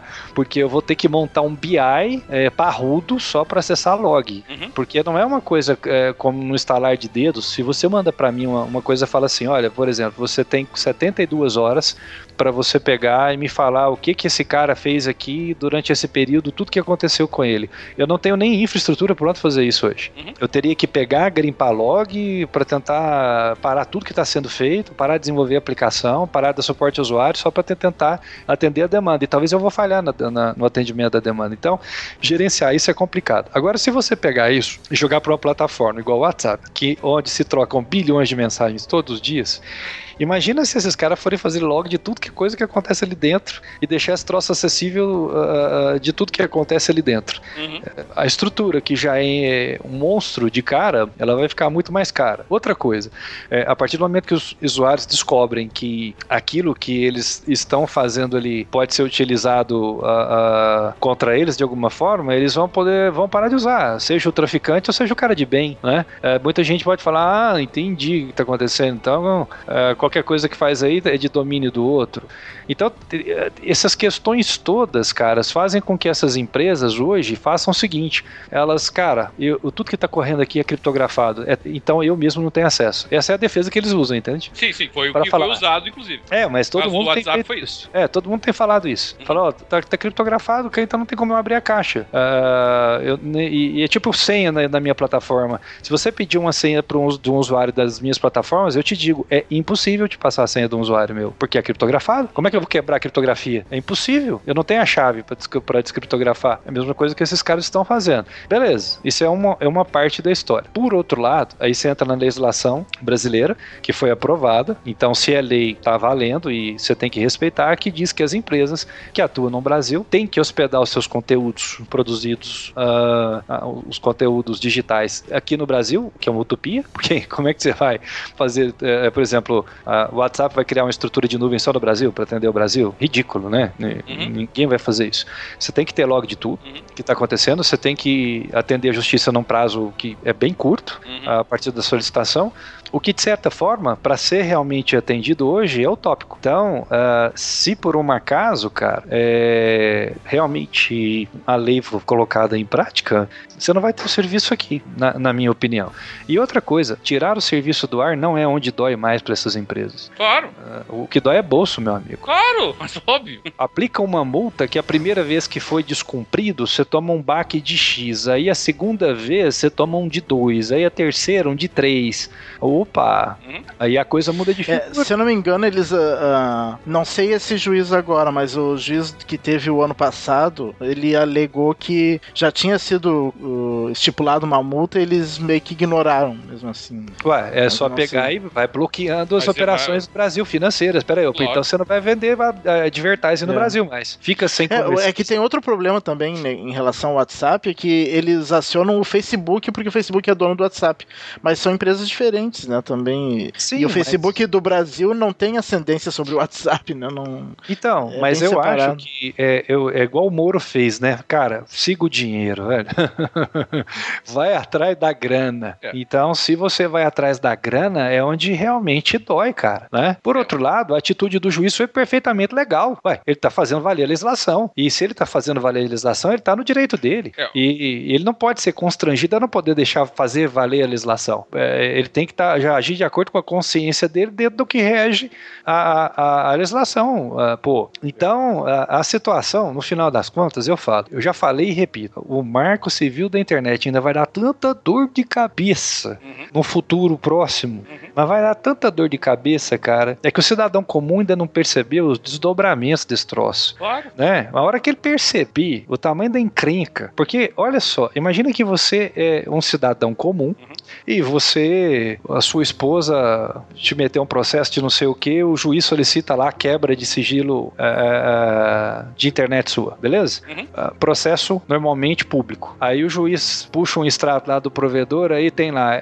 Xvideos, RedTube, ah, só Deus sabe o que mais E é público, Sim, vai estar sim, público. claro. Mas é isso que as pessoas têm que entender. Exatamente. Cara, que que é Exatamente. isso? Eu Olha- tô um pouco me lixando se o sujeito vai no site A ou no site B. Uhum. É, é, é, a- se fosse só focado naquele aspecto específico, só atingisse o problema específico, mas não é isso, cara. É grave pra caramba. Ó, só pra vocês terem uma ideia, é, o- porque o, o, o- o- é Claro que a gente já sabe intuitivamente o que, que o DW tá mencionando, mas só pra gente explicar, é que o DW fala dos logs. Os logs, claro, a gente pode passar muito tempo aqui explicando o que eles são, mas assim, essencialmente, o pessoal que já jogou algum jogo no PC, já usou algum aplicativo, ah, deve ter alguma vez dado algum problema, deve ter dado alguma falha, por exemplo, né? E, e você recebe uma mensagem com a falha. Tradicionalmente, essa falha gera um log, tá? O log, na verdade, nada mais é do que um, do que um, um relatório, rigorosamente falando, tá? Um relatório do, do que aconteceu é, naquele dia, tá? É, você tem, por exemplo, o MSN, o Skype, o próprio Facebook, na verdade, eles mantêm logs das suas conversas, tá? Você tem o histórico da tua conversa no, no, no, no Facebook. Rigorosamente, ele, ele é um arquivo de log, pode ser um formato TXT, pouco importa, tá? É, mas eles são criados para manter é, esse tipo de informação sobre o que aconteceu na data, pelo menos em que o log foi criado. É, só para vocês terem uma ideia, quando o DW começou a falar sobre esse tema, eu automaticamente eu digitei e fiz uma pesquisa no meu computador aqui sobre quantos arquivos log eu tenho no meu computador. No meu computador, tá? É, demorou toda a fala do DW pro meu computador terminar essa pesquisa, tá? E meu computador não é exatamente lento. Nossa. então, é, e aí eu fiz aquele levantamento. É, é só o meu computador, tá? É, é de um usuário, tá? Não é, eu não tô falando de Facebook, eu não tô falando de WhatsApp, um usuário, tá? O meu computador tem ao todo 2.545 arquivos .log. Isso que o log pode ter outros formatos, tá? Mas só .log. É, que sozinhos, aí você olha, ah, mas o arquivo log é 3K, é 16K, a maioria, 52K. É verdade, mas tem alguns são maiores. É, ao todo, somados, eles deram mais de 1 GB. Eles estão só arquivos log no meu computador ocupam mais de 1 GB da minha, do meu espaço de armazenamento. Eu- e eu sou um usuário. Multiplique isso por centenas de milhões de usuários com logs muito maiores, né? Contendo conversas, contendo hiperlinks e contendo anexos e o Java 4, entendeu? É, é, é- é muito grande, é muita coisa que nós estamos falando aqui, entendeu? Em termos de, de armazenamento de informações. tá? E isso não é de graça, isso custa. É, e minerar log custa pra caramba. É, não, vamos, pensar o seguinte, entendeu? É, vamos pensar concret, é, assim, do ponto de vista do tempo. A, a fala do DW teve o que aí? É, 8, 9, 10 minutos. Foram 10 minutos que o meu computador ficou dedicando a pesquisar só dentro dele, só dentro dos discos que eu tenho, apenas um tipo de arquivo log no meu computador, entendeu? É, e, e- e tudo isso gastando, digamos assim, mão de obra para quem tá fazendo isso, né? É, gastando energia, gastando é, é, processamento do computador, evidentemente, é, e, e ainda assim o resultado foi 3 mil e poucos arquivos. Agora eu quero encontrar um log específico no meio desses 3 mil. Então, não é simples, o negócio, tá? Isso é, as pessoas têm que ter em mente. Mas a parte final, e a que eu gostaria de abordar muito, sabe? muita gente que foi favorável ao marco civil da internet, que evidentemente é ignorante, e ignorante aqui não é no sentido ofensivo do termo, no sentido de, É de desconhecer, né? de, não- é, de- de não ter obrigação de saber mesmo. Sim. É, é, eu- se vocês lembrarem, o Marco Civil ele surgiu muito na época, por exemplo, de, de, de vazamentos de fotos de algumas celebridades e de vídeos de não sei o que,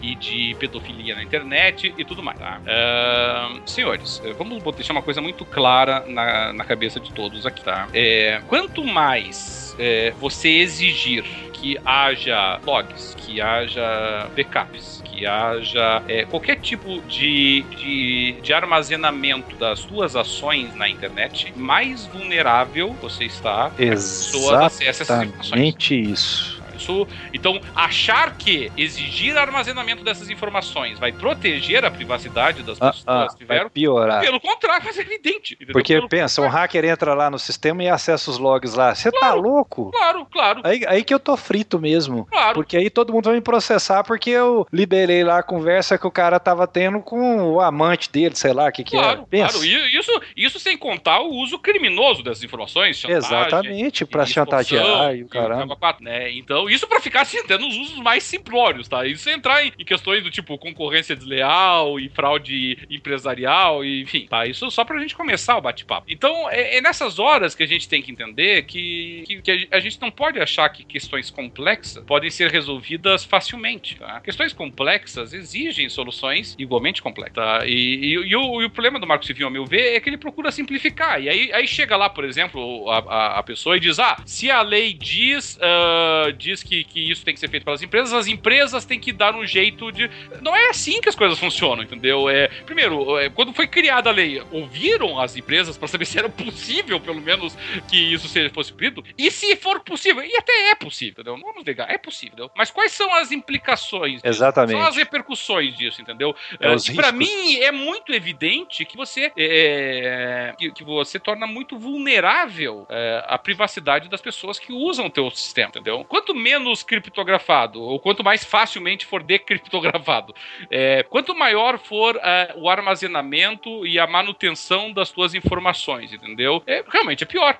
As pessoas chegam ao ponto de ficar apagando os cookies e o histórico de navegação da internet porque tem receio do que isso pode é, pode acabar acarretando. Sim. Se, você- se vocês acham que isso é preocupante, nós estamos conversando sobre uma coisa milhões de vezes mais pior. preocupante do que isso, entendeu? Muito milhões pior. de vezes É, é preocupante no sentido, tipo, já não faz diferença se você vai apagar ou não os teus cookies. Não. entendeu? Não vai fazer diferença se você vai apagar teu histórico, se você vai apagar tuas senhas, se não vai estar armazenado para auto-preenchimento. Dane-se, entendeu? É, basicamente, o que o Marco Civil exige é que as empresas deem um jeito de nós recuperarmos essas informações, tá? E esse é o nível do, do debate. É, e ao mesmo tempo ele fala que eu vou ser responsabilizado caso, caso alguém acesse de forma irregular essa informação. Essa é a parte mais engraçada Ué, de tá de todas, entendeu? brincadeira.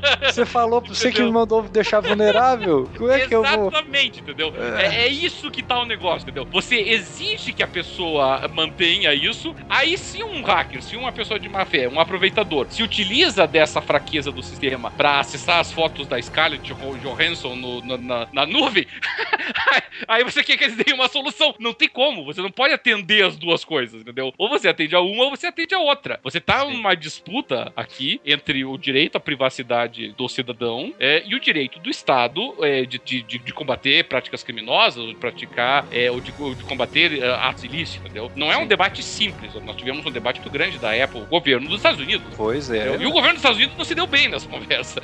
Ah, não, Então, teve que contratar hacker pra, pra fazer o serviço, Pois inclusive. é. Sim, e a, a Apple sugeriu que ele contratasse hacker. Foi? Porque a- Deixa, deixa eu dar uma dica aqui pra ti. É, exatamente, né? E, e, e o que você falou aí é brilhante, cara, porque é isso aí, é, é- é- colocou a, a coisa entre uma cruz e a espada terrível, né, para os desenvolvedores. E é, obviamente, do lado do desenvolvedor, o que, que ele vai tentar fazer? Ele vai tentar o máximo possível não se expor desse lado e evitar é, custo do outro. É óbvio, né? O- ninguém é maluco de, de, de deixar dado de usuário o plano descriptografado de coisa sensível por aí. Pelo É amor de Deus. é, as pessoas têm que aprender a projetar um um pouco mais é, é, é, essas situações, hein, né? É, é aquilo, por exemplo, eu estava comentando lá, novamente, sem entrar no mérito da decisão do, do meu colega lá do, do Sergipe, mas assim, é, muita gente, eu vi muita gente, por exemplo, aplaudindo uma iniciativa para mim teratológica lá do CNJ de questionar disciplinarmente a decisão do juiz de Sergipe. Ah, não, aí é ridículo, né? Aí é ridículo. Mas assim, a, mas o, o que eu ponderei, né, tenho tentado explicar para pessoas é o seguinte: é toda vez que você intervém na, na, na liberdade das pessoas, na, na, privacidade das pessoas, é muito fácil nós acharmos que aquilo é, é justificado quando nós concordamos, entendeu? Então uhum. a pessoa vai dizer lá, ah, vamos impedir, é, é vamos, é, vamos exigir que haja é, manutenção das informações para combater a pedofilia, por exemplo. Ora, quando você fala que, que, que isso não deve ser mantido reservado, vai ter um idiota que vai te dizer que você está defendendo pedófilos e, e protegendo bandido e tudo mais, entendeu? Vai ter Sim, um imbecil que vai dizer claro. isso. Mas é, a pessoa não para pensar que o mesmo mecanismo que vai ser utilizado para combater é, pedofilia na internet, para combater é, exploração sexual, para combater extorsões e chantagens virtuais que acontecem, também acaba com a tua privacidade, entendeu? Também te expõe a mais riscos, tá? Então, Sim. de repente, a gente cria um mecanismo para tentar encontrar o cara que divulgou as fotos de uma atriz da Globo, uh, mas na verdade, ao fazer isso, nós vulnerabilizamos uh, tanto o sistema que agora as tuas fotos é que estão em risco, na verdade. Exatamente. Entendeu? Então, uh, e aí, aí, claro, também, volta e meia aparece o paladino, ah, quem não deve não teme. É, quem não deve não teme até ah. que as tuas conversas com a tua esposa se tornam, isso, exatamente. Tornam públicas, até o é. momento em que, em que assim, é, qualquer vício que, que a pessoa tenha é, se torna objeto de, de condenação geral, entendeu? De conhecimento geral das pessoas. Então, é, a gente tem que aprender a se colocar, tá? E se fosse comigo? E se fosse eu? É, o que que isso afeta a mim? E afeta, tá? É importantíssimo deixar isso claro. Afeta. Não, afeta mesmo. Não há, não há dúvida nenhuma com relação a isso, entendeu? É, é, eu me sinto, pessoalmente, muito mais desprotegido depois que o Marco Civil foi aprovado do que antes dele. Eu também. Eu tenho a mesma sensação que você. É, desde, tenho... o, desde o primeiro texto que eu vi, eu falei, isso aqui é bomba, meu. Ainda vai dar muito pano pra manga. É aquela tal do que você falou lá, de simplificação, né? Há, há não muito tempo atrás, uh, até hoje continua, né? O pessoal assaltava uh, farmácias, postos de combustível usando moto. Várias cidades do Brasil queria, quiseram tentar proibir o uso de moto, cara. Olha que solução idiota, uh... né? Ah. Vamos pegar um problema complexo e vamos resolver tirando moto do mercado. É, a intenção de resolver através da legislação é, é do Brasil é, é uma tentação histórica e lamentável. Mas enfim, o, o objetivo principal. Mas lá, assim, independente da, da discussão do, do marco civil, eu penso que a, que a decisão do juiz poderia ter sido diferente, eh, considerando se ele tivesse um mínimo de bom senso, né? Pelo menos. Ele poderia ter combinado multa, eh, poderia ter passado pela cabeça dele que essa não era a melhor forma, né? De. Ah, não sei, cara. Eu, eu um não... serviço. É a primeira vez que ele fez. Prejudicar clientes, sei lá. Então, essa é a segunda vez, né? A primeira vez que ele, que ele foi contra o WhatsApp lá. Não, mas é... esse não é o mesmo juiz. Ah, é outro, desculpa. É. Então eu tô trocando as bolas aqui. Não, não é o mesmo. Ah, então é outro então. Nossa senhora, então eles vão ter muita coisa pela frente ainda. É que, a, é que assim, sabe, eu, eu tive uma. Eu, eu tive uma. Não dá pra criticar juiz, não. É, eu, eu tive uma, uma colega minha, uh, não juíza, uma colega advogada, que ela. que eu, eu peguei e, e critiquei o Marco Civil, né? E ela tentou me rebater, ou me rebateu da análise, dizendo que o problema não é o Marco Civil, é da interpretação esdrúxula, segundo ela, é que o juiz deu à lei. É, ah. Podemos. Não, não, tudo bem, entendeu? Podemos até, até discutir isso. Só que o problema é que a possibilidade então, de interpretações esdrúxulas. Tá lá, ué. Só existe porque a lei existe. Exatamente. Porque assim, Talvez por uma redação mal feita da lei. Uma redação mal feita, ou porque o sistema legal é tão complexo, é tão complexo, é tão complexo, que o simples fato de uma norma existir já sujeita ela a um encadeamento de interpretações que tá longe, muito longe, talvez até, da intenção do legislador, tá? Então por isso nós temos que ir muito cautelosos na hora que a gente coloca uma, uma nova lei num universo já muito inflacionado de leis, que é o universo brasileiro, porque é, a, a, a, pessoa que cria a lei não tem. É assim como você escreve uma poesia, como você é, controla, escreve um livro, quando você desenvolve um aplicativo, entendeu? Não tem como você imaginar todos os usos possíveis e interpretações é, é, possíveis que uma pessoa pode extrair daquilo, entendeu? Você perde o controle do negócio. É, e às vezes falta pro legislador o bom senso de uma coisa que é tão, assim, tão mínima, né? Isso aqui é aplicável, né? É, é, dá- é possível aplicar isso. É. Porque se você pegar um montão de lei que tem nesse país aqui que não tem como aplicar, cara, nossa, eu não Claro. sei quantas são, mas são muitas. E, e aí o que eu ponderei para os meus amigos lá, outros colegas que estavam criticando também, foi uma decisão bastante criticada, nós sabemos disso, é, foi o seguinte, é, o, o juiz decidiu dessa forma, aí o pessoal vai dizer, ah, foi uma interpretação esdrúxula. Só que o, desembargador de plantão, para quem primeiro houve o recurso, antes de ser encaminhado o desembargador é, da distribuição, manteve aquela decisão. Topou, então, Entendeu? topou. ué. E aí, e, e- e depois, agora, recentemente, a corregedoria do tribunal pegou e disse que não há nada de legal na decisão tomada. Então. E- então ou seja, tem muita gente concordando com a tal da interpretação aspas, Esdrúxula. esdrúxula, entendeu? Então, é, é, é isso que eu digo. No momento que você colocou o troço ali, abriu-se a possibilidade da interpretação, sabe? Então, e, e- e- e- é isso que nós temos que ser cautelosos, sabe? A gente não pode achar que as pessoas vão interpretar as coisas da mesma forma como nós fazemos. É por isso que nós temos que ter responsabilidade quando nós colocamos as coisas no mundo, assim, sabe? Com aquilo que nós dizemos, com aquilo que nós falamos, com aquilo que, que nós, é, evidentemente, legislamos, né? Porque, assim, não existe nenhuma garantia de que as pessoas vão ler, vão interpretar, vão entender da mesma forma. entendeu? Exato. Então, o que é esdrúxulo para talvez até a maioria, talvez até o senso comum, não foi esdrúxulo pra, pra quem no final das contas era quem decidiu o negócio, sabe? Então, então é isso é muito delicado, sabe? Por isso que eu fico muito preocupado com esse tipo de iniciativa. Mas eh, fica aí o alerta de que a gente.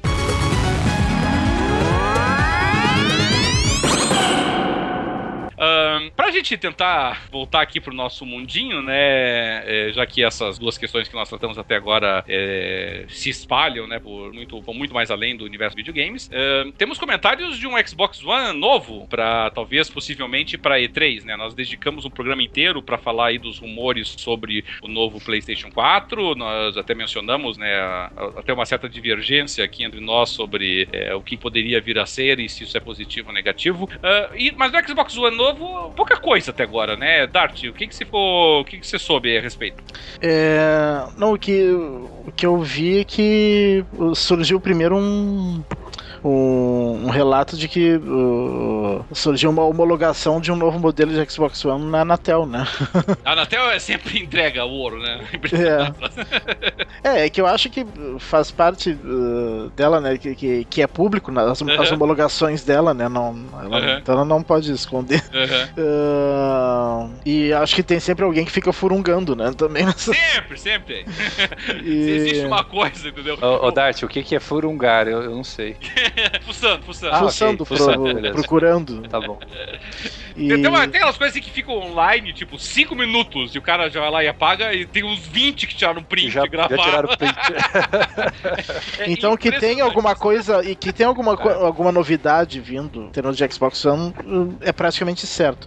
Não se sabe exatamente o que. Se é um Xbox One Slim, se é um Xbox One tipo o PlayStation 4 que vai ter alguma coisa mais no, no hardware, uh, isso ni- ninguém sabe, né? Mas, mas o, o fato de terem anunciado que vão de- que deixaram de fabricar o Xbox 360 para mim já é um outro indício, né? Que é para para abrir espaço para produção desse novo console. DW, você que. Sim. Claro, não é- eu sei que não é bem a tua, a tua área, não, não quero te fritar aí com isso, mas, mas você que acaba é, dominando isso muito mais do que nós aqui. É, na, na geração passada, nós tivemos o Xbox 360 Slim, nós tivemos o, o PS3 Slim, e, e- e- e há uma expectativa de que o novo PS4, mesmo que venha mais parrudinho do ponto de vista da. da Potência gráfica. é, da sua potencialidade, ele seja fisicamente mais é, delgado, né? E o, e o Xbox uh, One novo, em tese, seria também um pouquinho mais esbelto, por assim dizer. É, é, existe um avanço tecnológico no espaço aí de dois, três anos que, que de repente torne possível uma versão Slim do que antes não era? Tem isso ou não? Se existe, a gente ainda não conhece qual é, não. Ah, se tem, nós ainda não fomos apresentados pra ele. Só se Pois for é, né, alguma que- coisa que a gente não conhece ainda. Eu acho engraçado isso, né? Porque eu, eu não. Eu fiquei pensando nisso, assim, mas, mas assim, qual foram os avanços tecnológicos que nós tivemos que permitam que um console que teoricamente não poderia ter sido menor do que foi, e, e eu acho que todos nós concordamos que o PlayStation 4 e o Xbox One são meio geringonças, né? São muito grandes.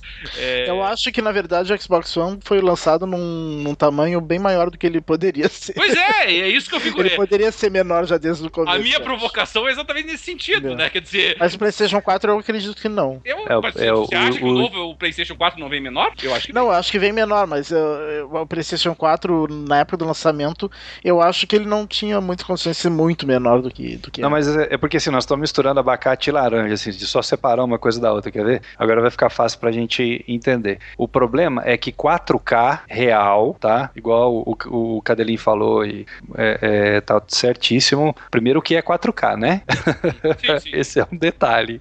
Mas ah, mas pensar... eu não acredito em 4K nesses consoles. Sim, mas imaginamos que é 4K real. Uh, hoje, para você, um hardware que vai tocar 4K real em jogo, a gente está falando pelo menos aí para rodar bem uma 980 Ti, uh, acompanhado de um processador de 4 núcleos. Uhum. Nós estamos falando do consumo aí em watts com essas coisas quando estão sendo exigidas no, no talo. E, e, e opa, e, 16 GB de RAM para aguentar, né? Uhum, uhum. E 6 GB de VRAM. Pelo amor de Deus. Ou tem uma revolução sendo gestada em algum lugar que a gente não conhece, que vai fazer com que o consumo de energia seja bem menor e uh, os chips tenham dado um salto monstruoso uh, de dissipação térmica e tudo, ou então isso é uma utopia monstra. Eu tô falando de 4K real. Ou, ou os projetos originais uh, estão muito aquém do que poderiam ter sido, né? É, o que eu não acredito, eu não acredito. Por exemplo, quando eu olho pro Xbox One, eu vejo um cuidado muito grande da Microsoft para não ter 3RL de novo, né? Assim, pelo amor de Deus, vocês fazem essa porcaria o mais ventilado possível, mano. Foi o ar-condicionado. É, pelo amor de Deus, não me venha com 3RL de novo, né? Que isso já foi um, um trauma. Então, uh, e a Sony não. A Sony veio de um projeto uh, de hardware vencedor no, uh, no PS3 e também fez um projeto vencedor no PS4. A engenharia do PS4, do hardware dele, da montagem, eu acho magnífica. É, né? ela é muito. Ela é muito. É, não vou nem dizer justa posta, mas ela é muito. Ela é muito coesa, ela é muito. É, não tem espaço sobrando ali. É, tem um aproveitamento ah. de espaço é, impressionante. Embora, é. repita, eu acho ele ainda assim um aparelho grande, mas. Sim, sim, os dois, né? Os dois são. Mas que há e... um aproveitamento. Ah. Então, então, assim, se nós estamos falando de um console que rode 4K, uh, não vai combinar com miniaturização, não. Agora, se nós estamos falando de alguma coisa que faz upscaling para 4K, rodando com resolução um pouco melhor que a atual, talvez aí faça sentido. Eu é. acredito que, na verdade, o que vai acontecer é que é, esses novos consoles eles, eles vão passar a ter suporte nativo a 4K para vídeo, que eles prometeram para os consoles atuais e não entregaram, né? O 4K uh, para vídeo. Uh, Pode ser. Consoles. Ou então para que você tenha uma potência gráfica que minimamente te permita rodar um óculos de realidade virtual, yeah. coisa parecida, mas uh, 4K, 4K, cara, só ah, não, você tem 4K tecnologia... para jogo não. É, porque a porque na geração passada, para mim, assim, talvez Talvez Minecraft em 4K. é, talvez. O... É, com aquelas texturas, com certeza. É... O... Na geração passada, o PS3 Slim, pra mim, efetivamente foi um console Slim. Como tinha sido o PS2 ainda. É. Mas porque eu achava já, com devido respeito, o PS3, o Fat Boy lá, muito grande, entendeu? Desnecessariamente grande. É... Mas de qualquer maneira, é, demorou mais pra sair o Slim e ainda assim houve realmente um salto. Aliás, e teve um Ultra Slim depois, né? Sim, sim, depois Teve mais Slim ainda. O, 360 Slim, ele é um Slimzinho, assim, né? Ele não é muito menor do que o, do que o 360 original, assim. É, um, é, um pouquinho menor. É um pouquinho menor. E mais bonito, né, também, que o é, original era meio feiozão. Não era muito difícil também, né? É, o, aliás, o, o PS3 é, original, né, o FAT e o, e o Xbox 360 original, eu achava os dois horrorosos de passagem. É, depois que vieram as versões Slim, eu achei O PS3 eu achava bonito até. Aquela barrigona lá em cima, lá. É, eu gostava dele. É, mas enfim, de qualquer sorte, eu, eu, eu, eu, realmente estranharia um pouquinho o Slim. Pode ser sim, um Slim no sentido assim, talvez milimétrico, assim, alguns centímetros realmente, mas não vai ser nada mais significativo do que isso, se é que será. Entendeu? Então, principalmente e... do PS4, porque a, os, os, chip, o chip gráfico do PS4, a APU do PS4 já é parruda pra caramba. E não houve um ganho de, uh, sei lá, uh, de, de, TDP tão grande assim. Nossa, eles conseguirem reduzir a fonte de alguma forma, mas. Putz. É, sei lá. Talvez, uh, por exemplo, tem uma grande aposta agora que o pessoal tá fazendo que a APU do, do novo Nintendo NX uhum. ela vai ser uma APU NVIDIA, é, ATI, e essa APU já teria um consumo drasticamente menor do que as atuais, com a litografia bem, bem mais reduzida do que as atuais. Uhum. Talvez, eu não sei se isso também pode ser utilizado pela Sony uh, para tentar fazer uma, uma forma de diminuir a potência, para diminuir a fonte e tal. É possível, sim, é possível, mas é porque a gente não, não, não conhece ainda nada que possa entregar esse desempenho olhando para as coisas que estão no mercado agora. Não, se realmente, se, se conjugar os fatores, digamos assim, de, de, de, de, aprimoramento do hardware, que foi. que é uma das hipóteses possíveis do novo PS4. Né? É, Sim. Não há nada que diga que vai ser exatamente isso, mas é uma das hipóteses. E ainda por cima reduzir o tamanho, eu confesso que eu vou ficar embasbacado. Porque não é, não é pouco. não é pequeno desafio ali, não. Não, não é. Uma pequena redução ali, mantendo basicamente aí as mesmas capacidades de ambos os console. Pode ser, entendeu? Sempre tem algum. Depois que você pensa muito em cima do troço, pode ser que você consiga cortar Sim. um ou outro supérfluo ali assim e consiga diminuir. Eu, eu sinceramente, do, do ponto de vista do Xbox One, eu, assim, como nenhum. Os rumores não são tão fortes quanto o do PlayStation 4, eu realmente. A minha expectativa é de uma alteração puramente estética, realmente, assim, sabe? Eu não tô esperando em mudanças mais profundas. Eu ouvi alguns comentários sobre um novo controle, mas isso seria muito estranho para mim, porque eles acabaram de lançar o Elite. Então, né? Vão lançar é. um outro controle? É, se bem que eu que eu acho que se a Sony uh, lançar um console com um, um, pouco melhor nas especificações de hardware e a Microsoft não fizer o mesmo, a Microsoft já, já, já vende menos o Xbox One do que o PS4, vai, vai, vai piorar muito mais, vai enterrar de vez o Xbox One. É que, é isso, acho é... que se a Sony lançar, ela tem que lançar também. É, é, que, é que isso a gente abordou no nosso último programa, né, Dart? É, e aqui eu sei que nós divergimos, porque é, eu, eu, assim, vou ser bem sincero, sabe?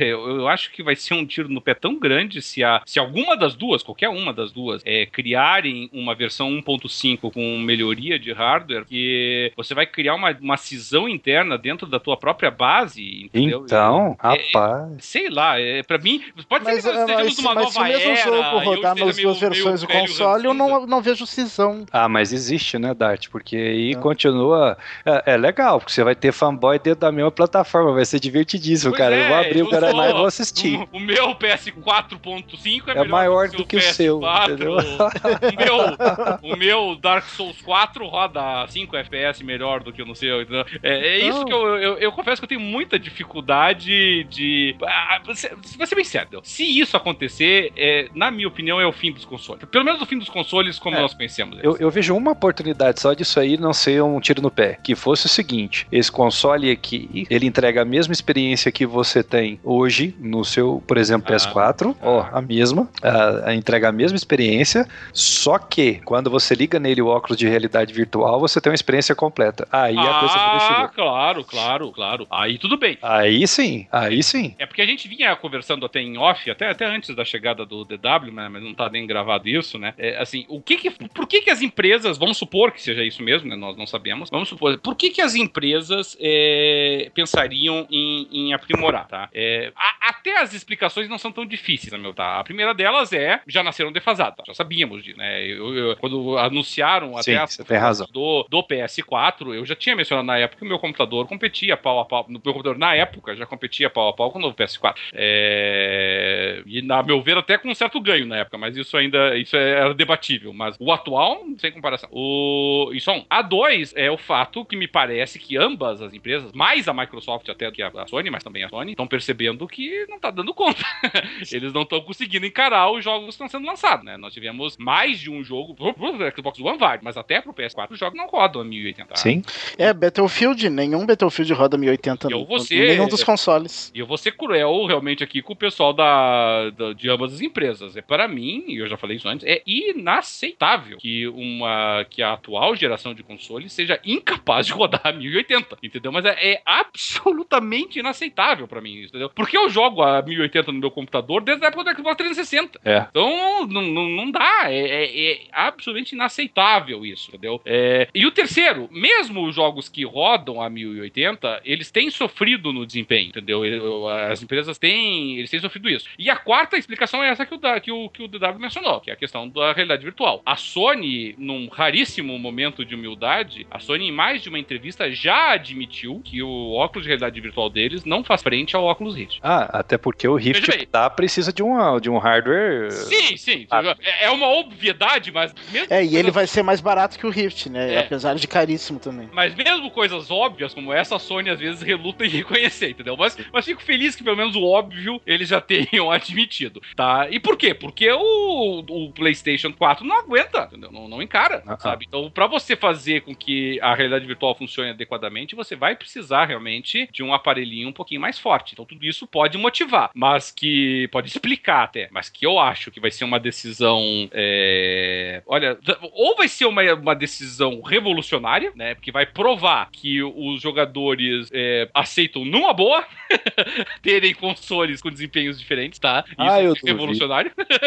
vai dar Harakiri, Harakiri. É, e essa é a minha aposta. A minha aposta é que não. A minha aposta é que vai ser um festival de choradeira, vai ser um festival de alienação do consumidor, se isso acontecer, entendeu? É, é, o pessoal vai ver ali o seu aparelho custando, o novo aparelho custando o mesmo que eles pagaram pelo dele, mas melhor, entendeu? É, é, rodando jogos melhor, mesmo até que, que o pessoal tente capar e diga, não, não, mas vai, vai fazer um downgrade aqui, ele vai funcionar no mesmo nível. É, vai, o pessoal vai dar um jeito de, de, de, de, contornar isso? Porque o potencial tá lá, afinal de contas. Então, eu não sei, eu acho. Eu acho uma Mas eu não, mas eu não vejo muita, muito sentido em lançar um videogame com hardware um pouco melhor, se não é para ter para os jogos rodarem melhor nele. Nisso eu, nisso eu até concordo contigo. É. Que é o estranho é lançar um, um aparelho melhor. Você pode lançar um aparelho melhor assim do tipo, como, como a Microsoft lançou, e lançava versões do Xbox One que eliminavam alguns problemas, né, de dissipação de calor, de, do 3RL, tudo bem. Você pode Não, e, uh, maior capacidade de armazenamento, e o, é, e o, o boato mais forte é que essa nova versão do One não teria drive, né? Cara, eu, eu já fiquei puto, sendo bem sério com você. Drive de disco. Fiquei, Hoje em dia acho que não faz a menor falta. Eu, eu fiquei puto quando lançaram o Xbox é, One Slim com é, com com Wi-Fi embutido já. Com essa merda não tem Wi-Fi embutido. tem que ficar usando a conexão, entendeu? Esse troço já me irritava na época, entendeu? Que o meu Xbox não tinha conexão que o que outra versão posterior tinha, entendeu? É, um já vinha com cabo HDMI, o outro não, entendeu? Isso já me, já me tirava do sério, entendeu? Imagina um negócio que não é só é, externo, né? Como esses componentes. É, outra, outra coisa que eu, que eu acredito que venha nos dois, nas duas novas versões é HDMI 2.0, né? Pra poder rodar qualquer coisa em 4K. Cara, a única coisa que não pode faltar nessas duas versões é o seguinte: se for só uma coisa que não vai dar mais poder de fogo, o preço tem que ser menor. É óbvio. Sim, é. Né? É, porque por que você vai é, diminuir lá, miniaturizar, se você não vai repassar isso? E, e, a gente sabe que a luta, a briga pelos consoles, ela, ela muda um pouco quando os preços começam a cair, né? E principalmente mercados como americano, a sensibilidade Sim. ao preço é brutal. Você tira 50 dólares de um console, meu amigo. Ah, que que é isso? Você vende um, pra uma galera esse console. Mas, de novo, eu acho que a única forma de sair dessa cilada é: esse aqui é o meu novo console, mais poderoso, mais top. Ele é mais top, mas ele só é mais top conjugado com essa coisa aqui de realidade virtual. É.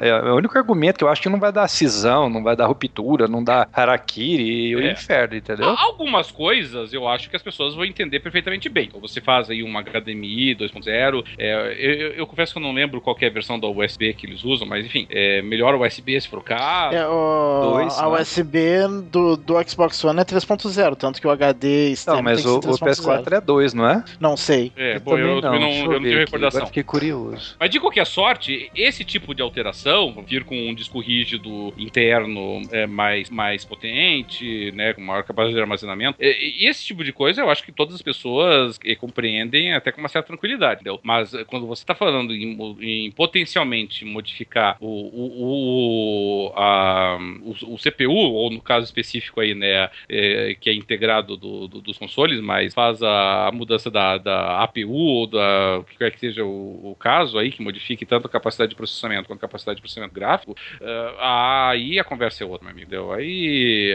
aí realmente complica. Porque não tem como, entendeu? Não não tem como você capar isso de uma forma que não vai ser perceptível. É claro que vai ser. Ah, não tem. E a choradeira vai ser brutal. O que, que é isso? É, É, realmente é o USB 2 só o, PS, o PS4. É, então, então que venha com USB3, sem problema nenhum. Ah, então te- deve ser por isso que o PS4 não libera HD externo. Ah, não sei. precisaria o 3.0, porque o Xbox One é 3.0 e, o H- e o HD externo tem que ser 3.0. Ah, sim, é, o pode PS4 ser. não libera HD externo? Libera. Eu tenho um HD externo no Xbox One. Não, Não, não, PS4. o 4, PS4 O não. 4 não. Tu, tu pode trocar o interno. No interno, não. É, pode ser isso mesmo, porque senão não estaria performance, né? É que eu uso, eu usei, eu uso um externo no meu Xbox One, mas eu não sabia que no, no PS4 tinha essa restrição. hein. É, felizmente, por enquanto, não, fiz- não senti falta, mas quando eu senti falta, eu vou ficar muito bravo. É... Ah, mas uma pergunta aqui, é porque por agora uma pergunta minha para vocês dois. E se, e se por acaso chega no mercado o PS4 4K, Hum. é, dando jogos com qualidade visual melhor, não precisa Uhum. ser necessariamente 4K, mas com a, né, a qualidade visual melhor e Xbox One 4K, vocês vão pegar e vão comprar? Não, eu vou resmungar até o final Eu da vou- geração e não. Eu vou pensar seriamente em. eh, Pior é que o meu vício chega a esse ponto. Eu vou pensar seriamente em eh, primeiro vender né, os antigos pra comprar os novos. É, Eu vou querer ter o mais atual. Então, a primeira coisa que eu vou te falar é uma notícia ruim, você vai ter dificuldade de vender o antigo, né? Claro. Porque, Mas obviamente... eu não sei. vai Tem ter que sempre quem tá entrando e coisa assim, não sei. Ah, mas, cara, é fato que... que... Aí é, mu- mudou a versão do carro, meu amigo. A É, galera, a galera que é mais é, é, um pouco mais entusiasta, essa aí você não vai vender pra ele, você vai ter que vender assim, é. né, pro cara que não é entusiasta. E esse aí normalmente ele já tem uma, uma, uma condição de orçamento um pouco mais baixo, mais amarrado ali. Não, não valoriza o negócio, essa é a verdade. Então, então você É. já vai ter que vender barato. É, eu, particularmente, não pretendo, não, cara. Não, não por conta de, de, de resolução maior, até porque eu não vou colocar uma TV 4K aqui só pra. É, eu de- depende do, do que vier, né? Se os jogos realmente rodarem melhor, daí eu vou ter que acabar mais Cara, cedo ou mais tarde é trocando. É uma coisa tão curiosa. É quando eu tô afim de qualidade gráfica lá na tampa, eu tenho meu PC aqui que resolve, mas aí depois eu falo assim, nossa, cara, era, era, era tão mais legal se eu tivesse no sofá. É engraçado, né? É E no sofá eu cultural, dou três né? passos pra trás, cara. Eu tô, eu, sei- Não. sei- a distância que eu tô da TV, eu, eu sei lá É. se vai feder, se vai cheirar na minha experiência é isso, cara. O que, que É, eu não adianta, ter? não adianta, é cultural, entendeu? O computador é mesa e cadeira, entendeu? Não é, não é sofá e televisão grande, entendeu? Então. É monitor, é, é uma coisa cultural, isso é difícil de quebrar.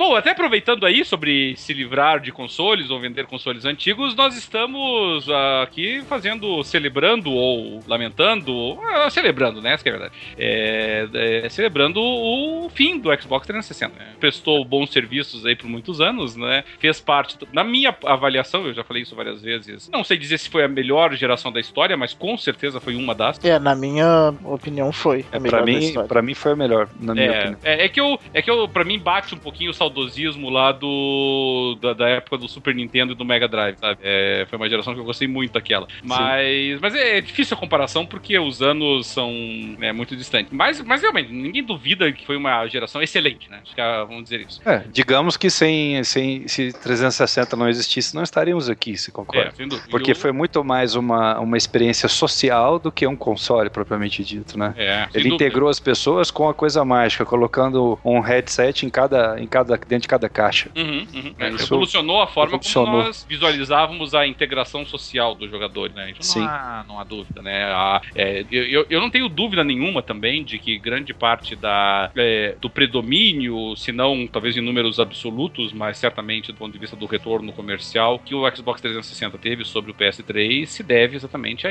a- a essa integração de redes, essa integração de comunidades que ele fez na, na live, que a PSN nunca conseguiu chegar próximo a isso e, e- e só foi conseguir equilibrar um pouco o jogo quando surgiu a ideia da PSN Plus e começou a distribuir jogos, quer dizer, quase que subornando os jogadores, né? Mas, mas realmente, do ponto de vista da integração que o Xbox 360 proporcionou, acho que ninguém nunca tinha visto nada parecido. É, até, até mais longe, em muitos aspectos, para mim, o Xbox 360 fez isso com mais competência que o Xbox One. Não, mas muito mais, não tem nem comparação, pelo amor de Deus. Eu acho que o Xbox One é muito menos social do que foi o Xbox 360. O PS4 também. Não... É. Aquele fenômeno que a gente eh, acompanhou ah, foi, cara, foi um momento assim que eu vou recordar com, com muita alegria sempre. Ah, pode ser daqui a 20 anos, eu vou olhar pra trás e vou falar, cara, que momento legal, né? Um, aquele momentinho mágico no tempo, né? Onde a gente pôde curtir uma coisa que colocou todo mundo dentro de uma experiência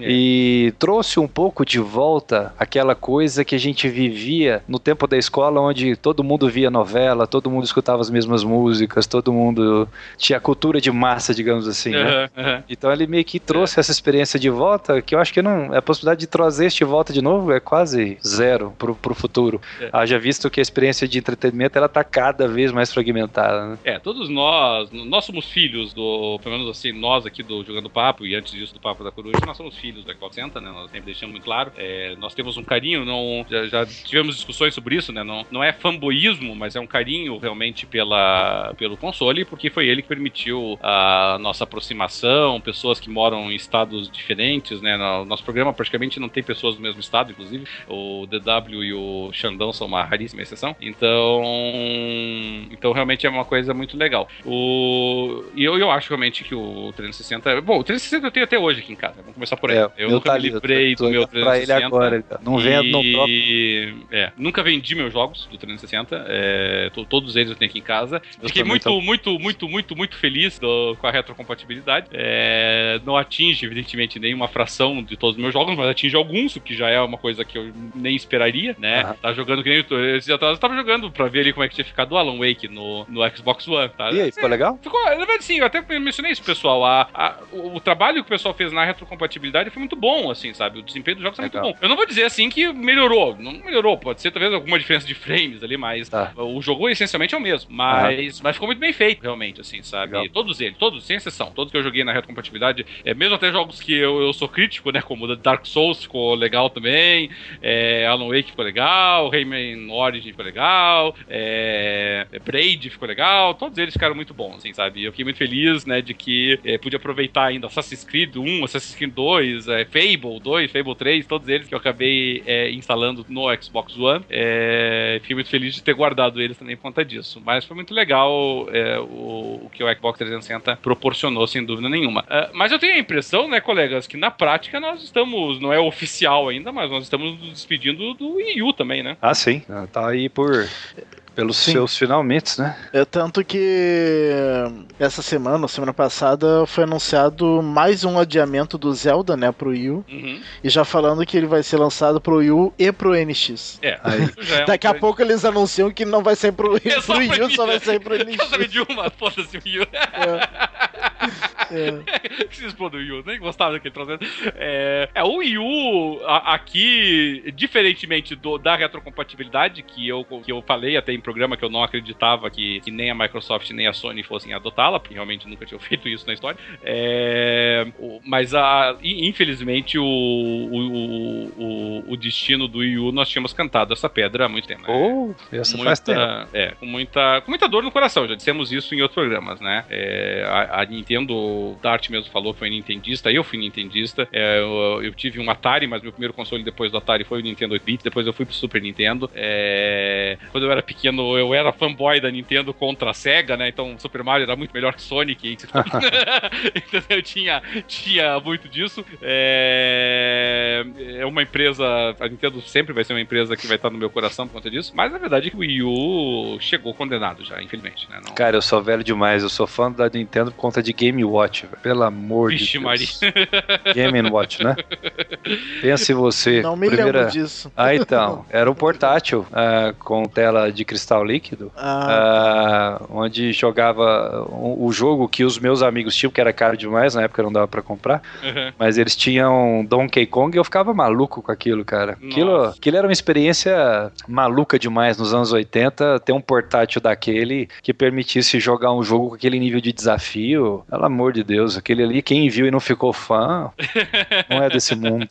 É, o Game Watch eu não. Eu não, minto. Eu, agora, eu, eu, peguei. Não, eu peguei a fase do Game Watch, sim. Eu tinha. Eu tinha um ou dois. É, meu, meu pai tinha, na verdade. Eu era muito novinho, assim, ainda. Porque o Game Watch é, é contemporâneo do Atari, né? Isso. Então, que era o. Eu, eu lembro, ele tinha os botãozinhos vermelhos ali, a Isso. tela. Era bonita a tela até, inclusive. É, era bonitinho. Era toda cromadinha e tal, lembro, lembro assim. Bom, e, e sobre esse, esse tema aí relacionado à Nintendo, que, como nós dissemos, é, faz parte realmente da nossa infância e que nos hum, entristece muito realmente que o, o Wii U não tenha emplacado, é, a ideia agora com o, com o INX é que é a dúvida, né, senhores? Eu não, não sei o, o que nós podemos esperar, qual que vai ser a estratégia da Nintendo com o NX? O que, que vocês apostam, né? Porque informações nós não temos, então apostas. O que, que vocês acham que a Nintendo vem com o NX aí? É, Xanda, é, não, Dart, o que, que você espera do NX?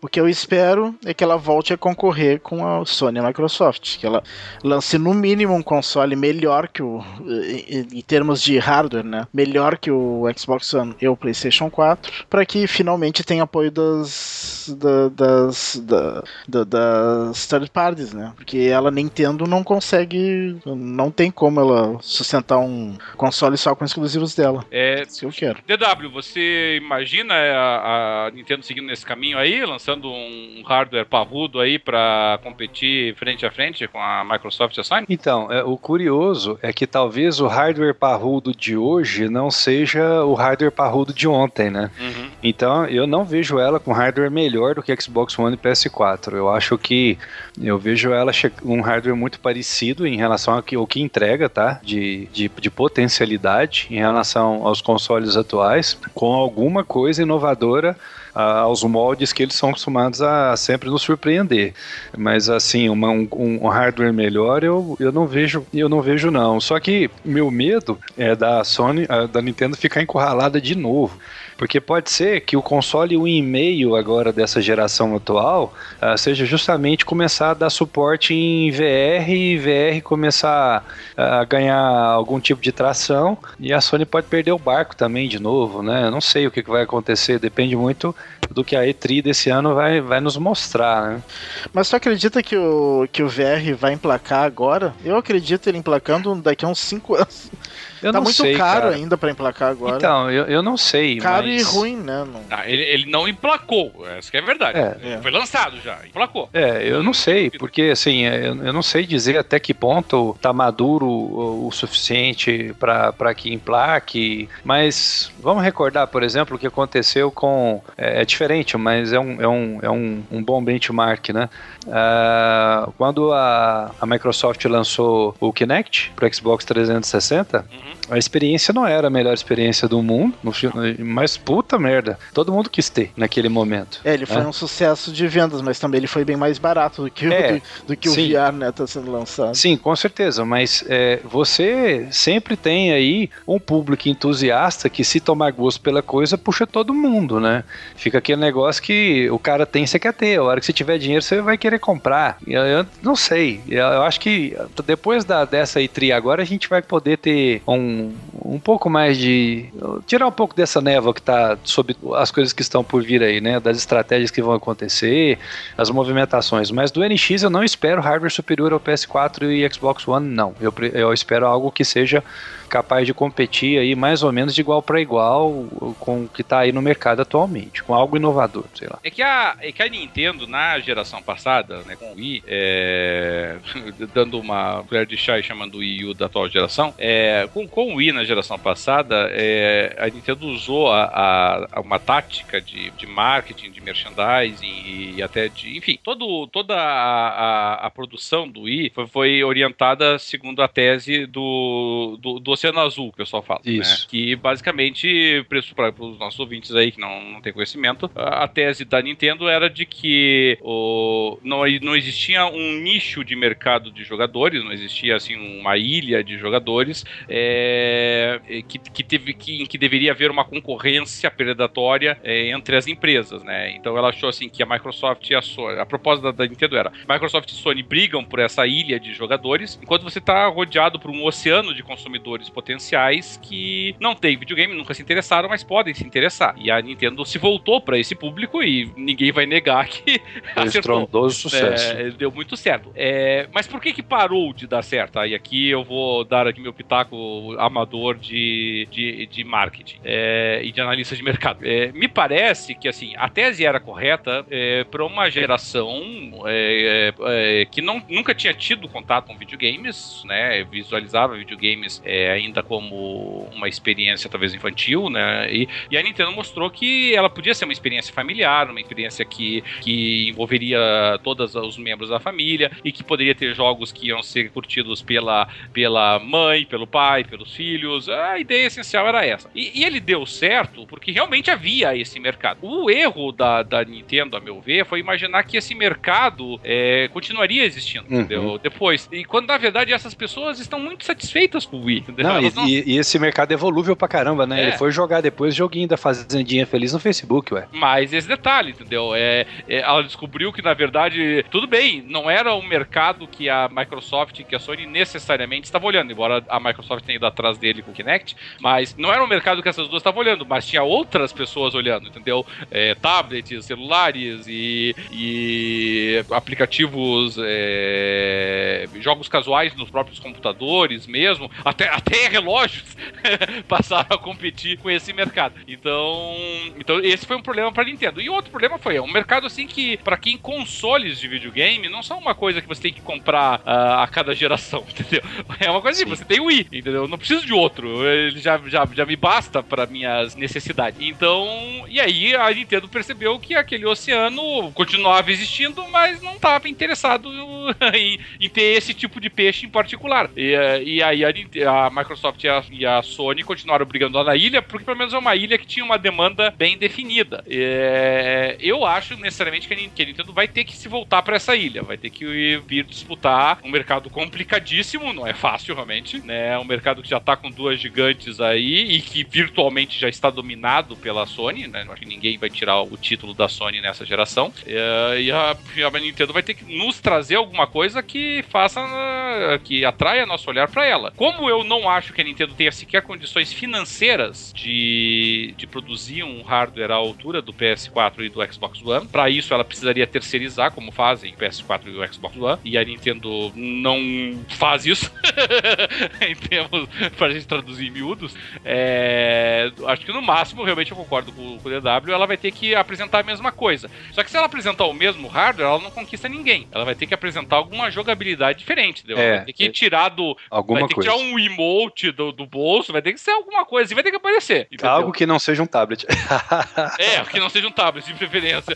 E vou até mais longe, Esse que não, não seja. funcionou. E eu vou ser sincero, sabe? Eu acho que não pode ser realidade virtual também, entendeu? Realidade É, virtual também é- acho, concordo. A, a So- a Sony já pegou isso. Nem a É Microsoft muito- quer. É muito A entusiasta isso. Claro, a Microsoft não tá atrás da realidade virtual, entendeu? Ela Uhum. deixou isso pra Sony. A Sony tá concorrendo com o PC. E eu, e eu já vou já vou dar aqui a minha previsão futuro. Não só a realidade virtual não vai dar certo nessa geração, como o pouco que ela vai dar certo vai ser no PC e a Sony vai apanhar que nem uma condenada nesse mercado. É bem a- a- possível. assim como a Sony errou na minha avaliação quando apostou no 3D na geração passada e não foi pra lugar nenhum, é, eu acho que a realidade virtual, o pouco que ela vai dar certo vai ser pra um mercado muito de nicho e no PC, entendeu? É, tanto é que se você pega ali, por exemplo, a, a Edge, é, é, ninguém fala da, da- da- do, do- do 3D da, da, do- da realidade virtual da Sony. Todo mundo só fala Não. do óculos. Sim. É só o que interessa, entendeu? É quase sinônimo, entendeu? Você entra lá no Steam, tudo bem que o Steam tem motivos particulares pra isso, mas o Steam nem coloca lá a realidade virtual, coloca óculos, entendeu? Não tem, não tem conversa, sabe? É...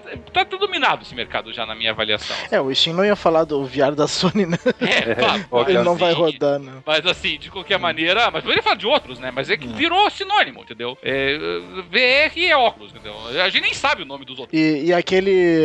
a geringonça da, da, da Samsung lá. Que ela- Samsung lá que você que coloca. tu tem que o- colocar o celular no.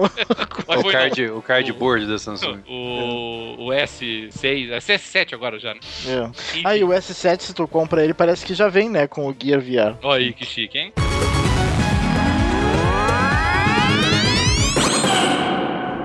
Muito bem, gente. E pra nós encerrarmos o nosso programa aqui, até porque nós já estamos avançando bastante, é, teve um colega nosso, né, colega virtual nosso, que postou uma, uma mensagem lá no PXB, inclusive me chamou muita atenção, que ele questionava a falta de hype pelo jogo nessa geração, a falta de entusiasmo, expectativa. E, e, e o que eu achei divertido, pelo menos eu, eu li alguma das respostas, e, e, uma das respostas era de que não, é que nós já tivemos muito hype na, na geração passada e, e, aprendemos a não ter hype pra essa geração. E eu achei divertido, porque na verdade a gente tem hype desde 1980 e bolinha. bolinha. E, e nós nunca aprendemos. E foi só aprender agora, né?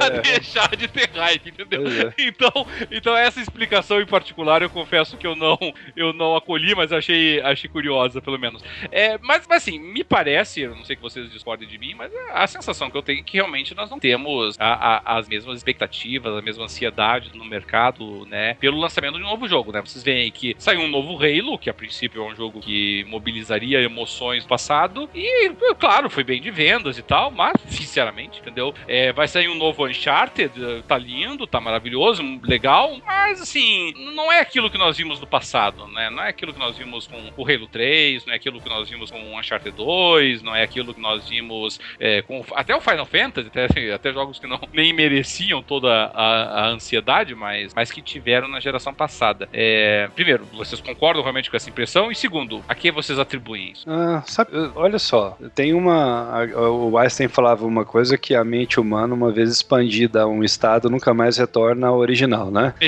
expandida por uma experiência, nunca retorna ao estado original. Uhum. Eu acho que até a geração passada, nós tínhamos alguns jogos que eram meio mind-blowing, assim, né? E expandiam mesmo a experiência, colocavam a experiência no outro patamar, você olhava aqui e falava, uau, o que que é isso, tal, tal, tal. E de repente essa geração está sendo meio mais do mesmo, não tem nada que, que você olha que você fala, nossa, meu Deus, é, não, não, acho que é falta disso para mim. É, e, o, e a pouca novidade que tem tido nessa geração não tem empolgado muito, né? As novas franquias não, não decolaram, assim, não, não, não fizeram tanto sucesso como as novas franquias da geração passada. O, uma vez eu vi, uma vez eu vi uma reportagem é, que estava dizendo uma obviedade, mas às vezes algumas obviedades nos fazem pensar, né? Em que o era uma reportagem sobre gráficos, né? Sobre a evolução gráfica e, e ele estava mostrando assim, né? Ele estava desenhando, por exemplo, o rosto de uma pessoa. Então ele dizia assim, olha, veja o rosto da pessoa com quatro polígonos, tá? Aí avança uma geração e esse rosto tá com 16 polígonos e a melhoria é estrondosa, né? Aí você vai para a geração seguinte, ele tá com é, 100, 200 polígonos e melhorou bastante. E de repente já não melhora tanto, sabe? De repente você tá em 200 e vai para 2000, entendeu? E, e não é uma diferença tão flagrante assim, sabe? É que nós tá falando, sabe? É, saímos do 30 FPS pro 60 FPS é, frames por segundo. É, veja bem, eu não tô, não tô criticando 60 frames por segundo. É claro que ele gera uma suavidade me melhor de jogo, mas é, é, é 30 para 60 é quase imperceptível se comparado, por exemplo, 20 para 30. Uhum. É, 20 uhum. para 30 é manifesto, você consegue ver a, o troço. É, não, é 30 para 60, o cara tem que caprichar para conseguir visualizar. E olha, eu tô falando do dobro, não tô falando de 10 frames a mais, entendeu? É, então... pra, de 30 para 60 faz diferença, por exemplo, em jogo de corrida. É, tá, né? Mas para outras coisas é difícil. É, ele, ele, você fica, na verdade, só com uma margem de, de, de, de, de, de queda de frames ali que continuará imperceptível, né? Tipo... É, e é mais fluido um pouco, né? É. Mas não é aquela coisa que você fala, uau, que de 20 para 30 você fala uau. É, é. Porque eu lembro, eu já contei, eu sei que eu já contei várias vezes essa história aqui no programa, mas, mas eu não custo a repetir. É, eu sempre disse que, embora eu não goste de jogos de tiro em primeira ou terceira pessoa, é, o system seller do, do 360 para mim foi o Gears of War. Né? Sim, sim. Vezes, porque a apresentação do Gears of War, e eu lembro que eu vi ela na, numa loja da, da, da Fest, inclusive, que nem sequer vende videogame, mas eles estavam mostrando, na verdade, o, o som do do, do, do, do, aparelho, mas de que maneira estava mostrando o videogame dele. E, e, e, eu fiquei encantado. Eu olhei aquilo e digo, minha Nossa Senhora, então nós estamos realmente na nova geração. Então, e, e era uma coisa que o PC não tinha uma experiência daquela naquele momento. É, e, e, o, e realmente a atual geração é. Até agora, novamente, posso estar passando aqui por velho ranzinza, mas mas nada, entendeu? É, bons jogos, veja bem, tem ótimos jogos, sabe? Vamos pegar aqui Titanfall, ótimo jogo. É, o que mais aqui? O, o, o, novo Tomb Raider, gostei bastante dele. Achei um jogo é, muito legal. É, The Witcher 3. The Witcher 3, excelente jogo, entendeu? Embora uma continuação do, do de, de, uma franquia já existente, mas, mas espetacular. É, vamos pegar aqui, para quem gosta, né? O Bloodborne. É, vamos pegar aí, pelo menos do ponto de vista gráfico, o Drive Club lindo. É, na, na, na, sua estética, pelo menos. É, então nós tivemos bons jogos. Eu, eu, eu, gostei, por exemplo, do. do. Fugiu o nome, aquele do, de terror lá do PlayStation lá, da me ajude.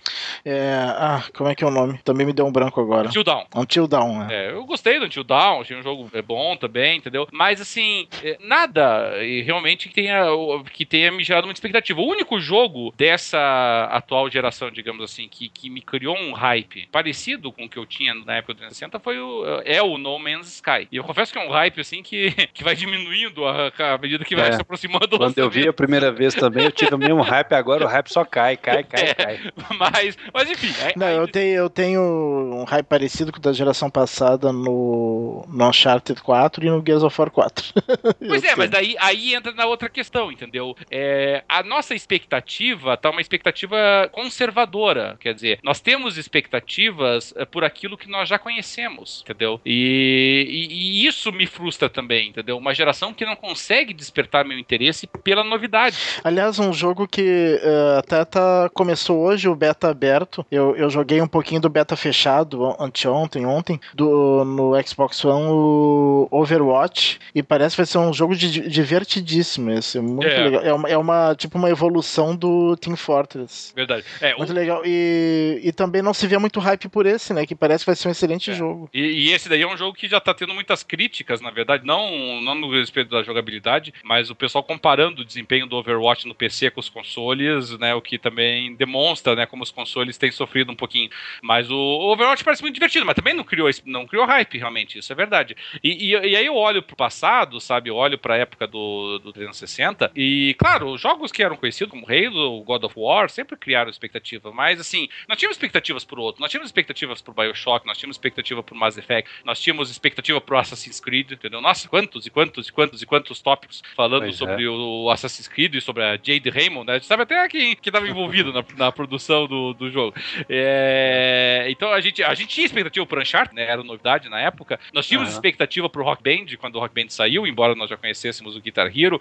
É, nós, nós tínhamos é, expectativa antes do lançamento da nova geração pro Gears of War mesmo, entendeu? Então, então nós tínhamos realmente um, um muito hype, muita ansiedade para ver o que, que viria. E, e, na atual geração nada conseguiu apresentar isso. E sinceramente para mim nada conseguiu apresentar. Primeiro, porque por três motivos. Tá? O primeiro, o único desconto que eu dou para eles é o fato de que eles têm uma tarefa inglória, que é suceder a geração passada. É, essa é uma tarefa ruim. É, assim, eu não. Eu, eu, eu dou um desconto, entendeu? Assim como eu dou um desconto pra geração que sucedeu ao Super Nintendo, né? É, quando veio lá a Nintendo 64, então tinha uma tarefa muito inglória pela frente, né? Não, eu, eu, eu dou um desconto para todos eles, é, 3DO, é, Saturn, for, entendeu? É, eles tinham uma tarefa inglória nas mãos. É, essa também tem. É, mas por outro lado, assim, tecnicamente é uma geração assim que se você olha assim, sabe, você pega, eu, por exemplo, eu tava agora instalando jogos do, de retrocompatibilidade do 360 e aí eu tava lá, por exemplo, eu tava jogando um jogo, o Sunset Overdrive, tava jogando Sunset Overdrive, que é um jogo de 40 GB, entendeu? E, e eu tinha acabado de instalar um Alan Wake que não tem sim, tá? Uh,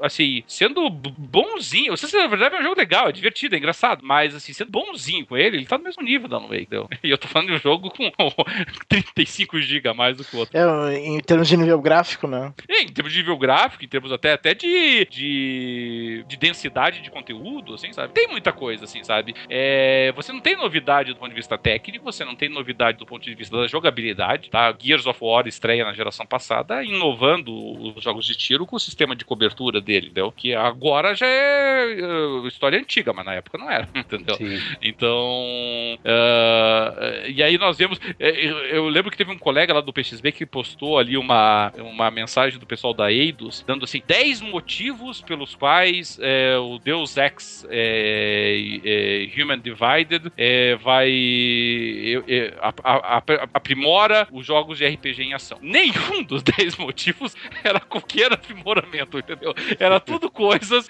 que nós já tínhamos. entendeu? Ah, você pode melhorar a tua arma é, é, sozinho. Sim, Mass Effect já fazia isso, entendeu? Ah, as decisões que você toma podem afetar o final. Tem os jogos da década 90 que vão fazer isso, entendeu? Ah, as, as escolhas que você faz nos diálogos têm efeito sobre a história. The Witcher manda lembranças, entendeu? Então, é. Nenhuma novidade. Nenhuma Ou aí, aí eu me pergunto, do que vale isso tudo se quando meu filho reúne aqui em casa pra jogar com os amigos deles, eles vão jogar Minecraft no Xbox One? Entende? Sim. Não, qu- quando o maior sucesso comercial da atual geração é Minecraft, que veja bem, eu, eu- eu sempre disse que era uma excelente jogada da Microsoft pegar o Minecraft, tem até hoje a minha postagem sobre isso quando ela anunciou o Minecraft pro Uhum. 360 lá no PXB. Ah, mas assim, Minecraft é o representante da atual geração. Pensa, cara. o jogo é revolucionário, sem dúvida nenhuma, mas é um jogo da geração passada. Não, e que poderia, que poderia muito bem ter saído até antes, né? Poderia, claro, do ponto de vista técnico, com certeza. Pelo amor de Deus. E meu filho e os amigos dele veem vídeo de Minecraft todo santo dia. Eu, eu, E meu filho joga Minecraft quase todo dia. eu, eu dei livro, eu dei Eu não, livro. eu não sei como é que podem. uh, uh, tem canal no YouTube que é só vídeo de Minecraft, mas o que é que tem tanto pra mostrar? Mas são uns Cara, milhões. Tem, É tem porque centenas. aquilo é uma caixa de areia, cara. Você quer ver criança feliz, enfia ela É. numa caixa de areia. Não, É. eu, pra minha filhada, eu dei de presente, esses tempos atrás, livros do Minecraft. Tem isso agora, é um merchandise inteiro, né? Aí eu dei pra ela, inclusive na, na BGS eu comprei o bonequinho do, do Minecraft pra ela, o... Eu não sei o nome dos personagens. É, mas é o... aquele zumbizinho lá, não sei o nome. E... Creeper, acho que é o nome dele. Quipper, né? É, não sei, alguma coisa por aí. E, e, e- e tem livros, são histórias de Minecraft, entendeu? E a, eu dei É, pra ela ali a- os Ah. livros. E, o, e, e- e a, e a minha sobrinha também teve uma cena muito engraçada que ela, ela tava acompanhando um desses youtubers, eu não sei qual que é. Eu acho que é aquele. Cara, qual é o nome dele? É. Não é o. Não é o canadense lá, é, o, é um daqui do Brasil. Tem o Resident Evil, que é o mais Resident- famoso é, deles. é, não, é, não, eu acho que não é o Resident Evil, é um outro, mas é um outro que tem até livro também dele já. Aham. E aí ela tava. Ela tava assistindo, ela, ela acompanha o YouTube dele, né? Aí o. Ela tava usando o computador do meu irmão. E o meu irmão tem lá o Twitter dele, né? Aí terminou o programa, ela pegou e resolveu twittar pro, pro, pra ele, né? Aí mandou uma mensagem assim, legal, assim, uma mensagem de fã, né? Dizendo que, nossa, ela adorou o episódio de hoje, tinha até chorado no final. Depois foi, ver- foi no Twitter do meu irmão. que legal. um barbudo de 32 anos. Dizendo Nossa. que tinha quase chorado Chorado no final. do YouTube do Minecraft.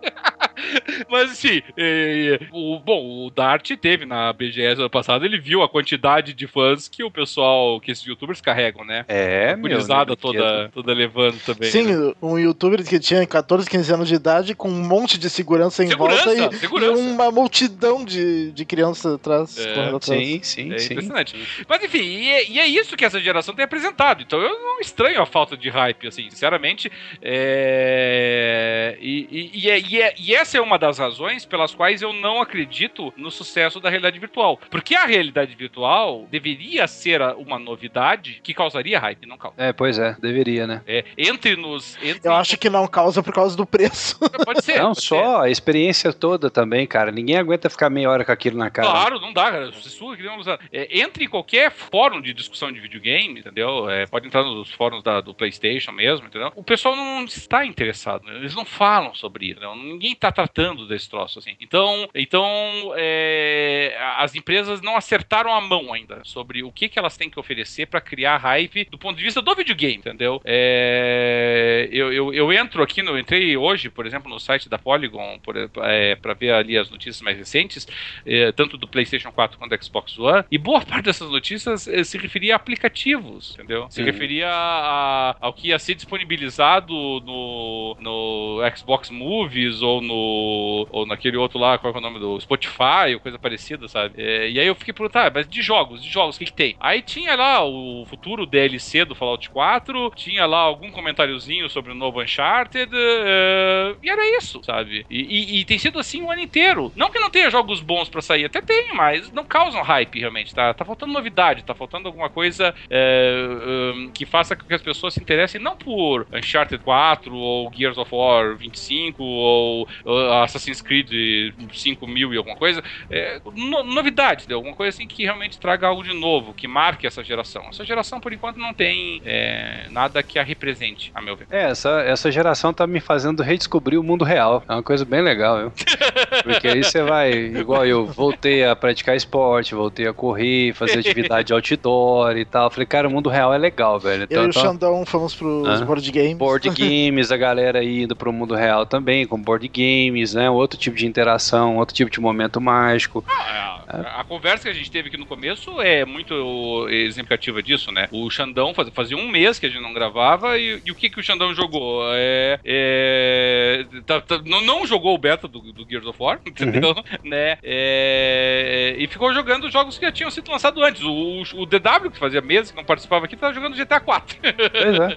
e, o, e, uh, e, mesmo o Dart, o Dart foi o único que se manteve aí com o Quantum Break, entendeu? Que é um jogo que em tese deveria ter sido revolucionário, que em tese deveria ter gerado hype e não gerou também, entendeu? É. Não, você não via as pessoas assim, ah, Quantum Break está chegando, sabe? Eu lembro que quando, quando... Não, eu fiquei bem surpreso quando, quando eu... Porque eu tava no hype do Quantum Break, tanto que eu esperei a meia-noite pro jogo, eu tinha comprado na pré-venda, né, digital, então eu esperei virar meia-noite para poder começar a jogar, pelo menos jogar uma, uma parte Sim. dele antes de dormir. E eu achei que ia ter um monte de gente da minha lista de amigos jogando na, naquela hora. Não tinha ninguém. Aliás, então... tinha um que era o Nelson Alves Jr. que ele já tava jogando esse, antes, esse é né? é obrigação contratual. É, é e ele já, ele já tava jogando é antes, né? Que ele, é.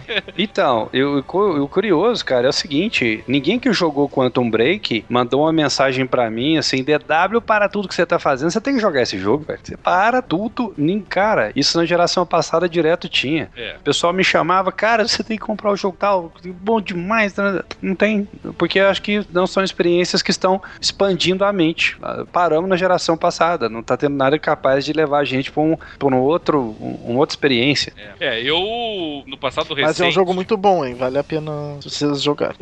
não, eu vou comprar eventualmente, assim, mas, é, mas assim, é, é, essa questão, assim, sabe? O, é um jogo que eu vou comprar eventualmente, sim, vou comprar quando entrar em promoção, entendeu? Não é um jogo que eu tenha hype. Porque o jogo que eu tenho hype, em tese, eu compro no lançamento. Só que, o verdade seja dita também, os valores não estão ajudando, né? Eu sou fanático pelo Fallout e só fui comprar o Fallout 4 quando entrou numa promoção. E o Fallout 4 no PC. E o Fallout 4 se tornou ainda por cima o infame recordista do jogo que eu mais gastei dinheiro na história do PC. Eu comprei ele a 149 reais. Nunca tinha pago 149 reais num jogo de PC. Jogo de PC, né? Mas abri uma, uma exceção. E em jogo de videogame, eu continuo mantendo que o meu recorde de valor máximo em 199. E ainda assim, foram pouquíssimos os jogos que eu paguei 199, entendeu? É, não tá muito fácil encontrar jogos a menos de 200 reais atualmente, entendeu? Então. então isso também é um desestímulo gigantesco, né? O que que é isso? É, eu tava vendo ali a versão Jogo de luta, jogo de luta que deveria ser jogos simples, assim, saindo a, a 199, a versão de colecionador, 300 e poucos reais, virtual ainda por cima. Qual é? Uns 4, 5 parafusos a menos, assim, só pode. Isso realmente colabora, né, senhores? Ô, oh, tá doido. O que, que é isso? Senhores, alguma coisa mais queiram acrescentar para hoje aí? Nós já estamos em, em horário bastante avançado da nossa gravação? Uh, não. não. Não, né? Acho que nós vencemos aí os principais pontos, né? É, para os nossos ouvintes, primeiramente gostaríamos de nos desculparmos pela demora entre o nosso programa anterior e este, mas nós tivemos alguns problemas no meio do caminho e fora que também é, as notícias é, não têm dado colaborando muito, né? Nós só conseguimos ter notícias relevantes recentemente e como nós pudemos ver nesse programa, a maioria delas nem sequer foi boa. Então tem esse, esse, esse aspecto também, mas a gente continua comprometido ainda é, a manter a nossa regularidade. Nós agradecemos a participação de todos vocês, vocês sabem disso, nós adoramos receber seus e-mails, seus comentários, suas críticas, suas sugestões, suas dicas, todas elas são sempre bem-vindas. Aliás, estamos recebendo muito poucos, né? É, Se continuar assim, não, não vai né? ter boteco. Mas é que o pessoal, a gente ficou um mês sem gravar, o pessoal já, já chutaram o pau da barraca também, né? Então, mas vamos lembrar a todos que nós é, sempre curtimos muito a participação de todos vocês, tá? Gostamos de receber seus comentários, suas mensagens, é, lemos todas elas que recebemos quando nós gravamos nosso programa do Boteco. É, são sempre bem-vindas porque vocês, como vocês sabem, são a razão pela qual nós fazemos é, isso aqui. Eu agradeço a participação aí novamente do que do Dart hoje, ah, o retorno do DW, gostaríamos que voltasse com bem mais frequência, tá? Senhor DW, não, não se torne um estranho, como diriam os americanos, tá? Ah, não. É, A, mi- a minha tentativa agora é de estar bem frequente. ah, espero que sim. Você faz bastante falta. Muitos dos nossos ouvintes é, é, pedem o seu retorno, né? Gostam de ouvi-lo quando tá aqui. Nós ficamos muito felizes e honrados com a sua presença também. O Jogando Papo por hoje vai ficando por aqui, gente. Um abração e até a próxima, hein?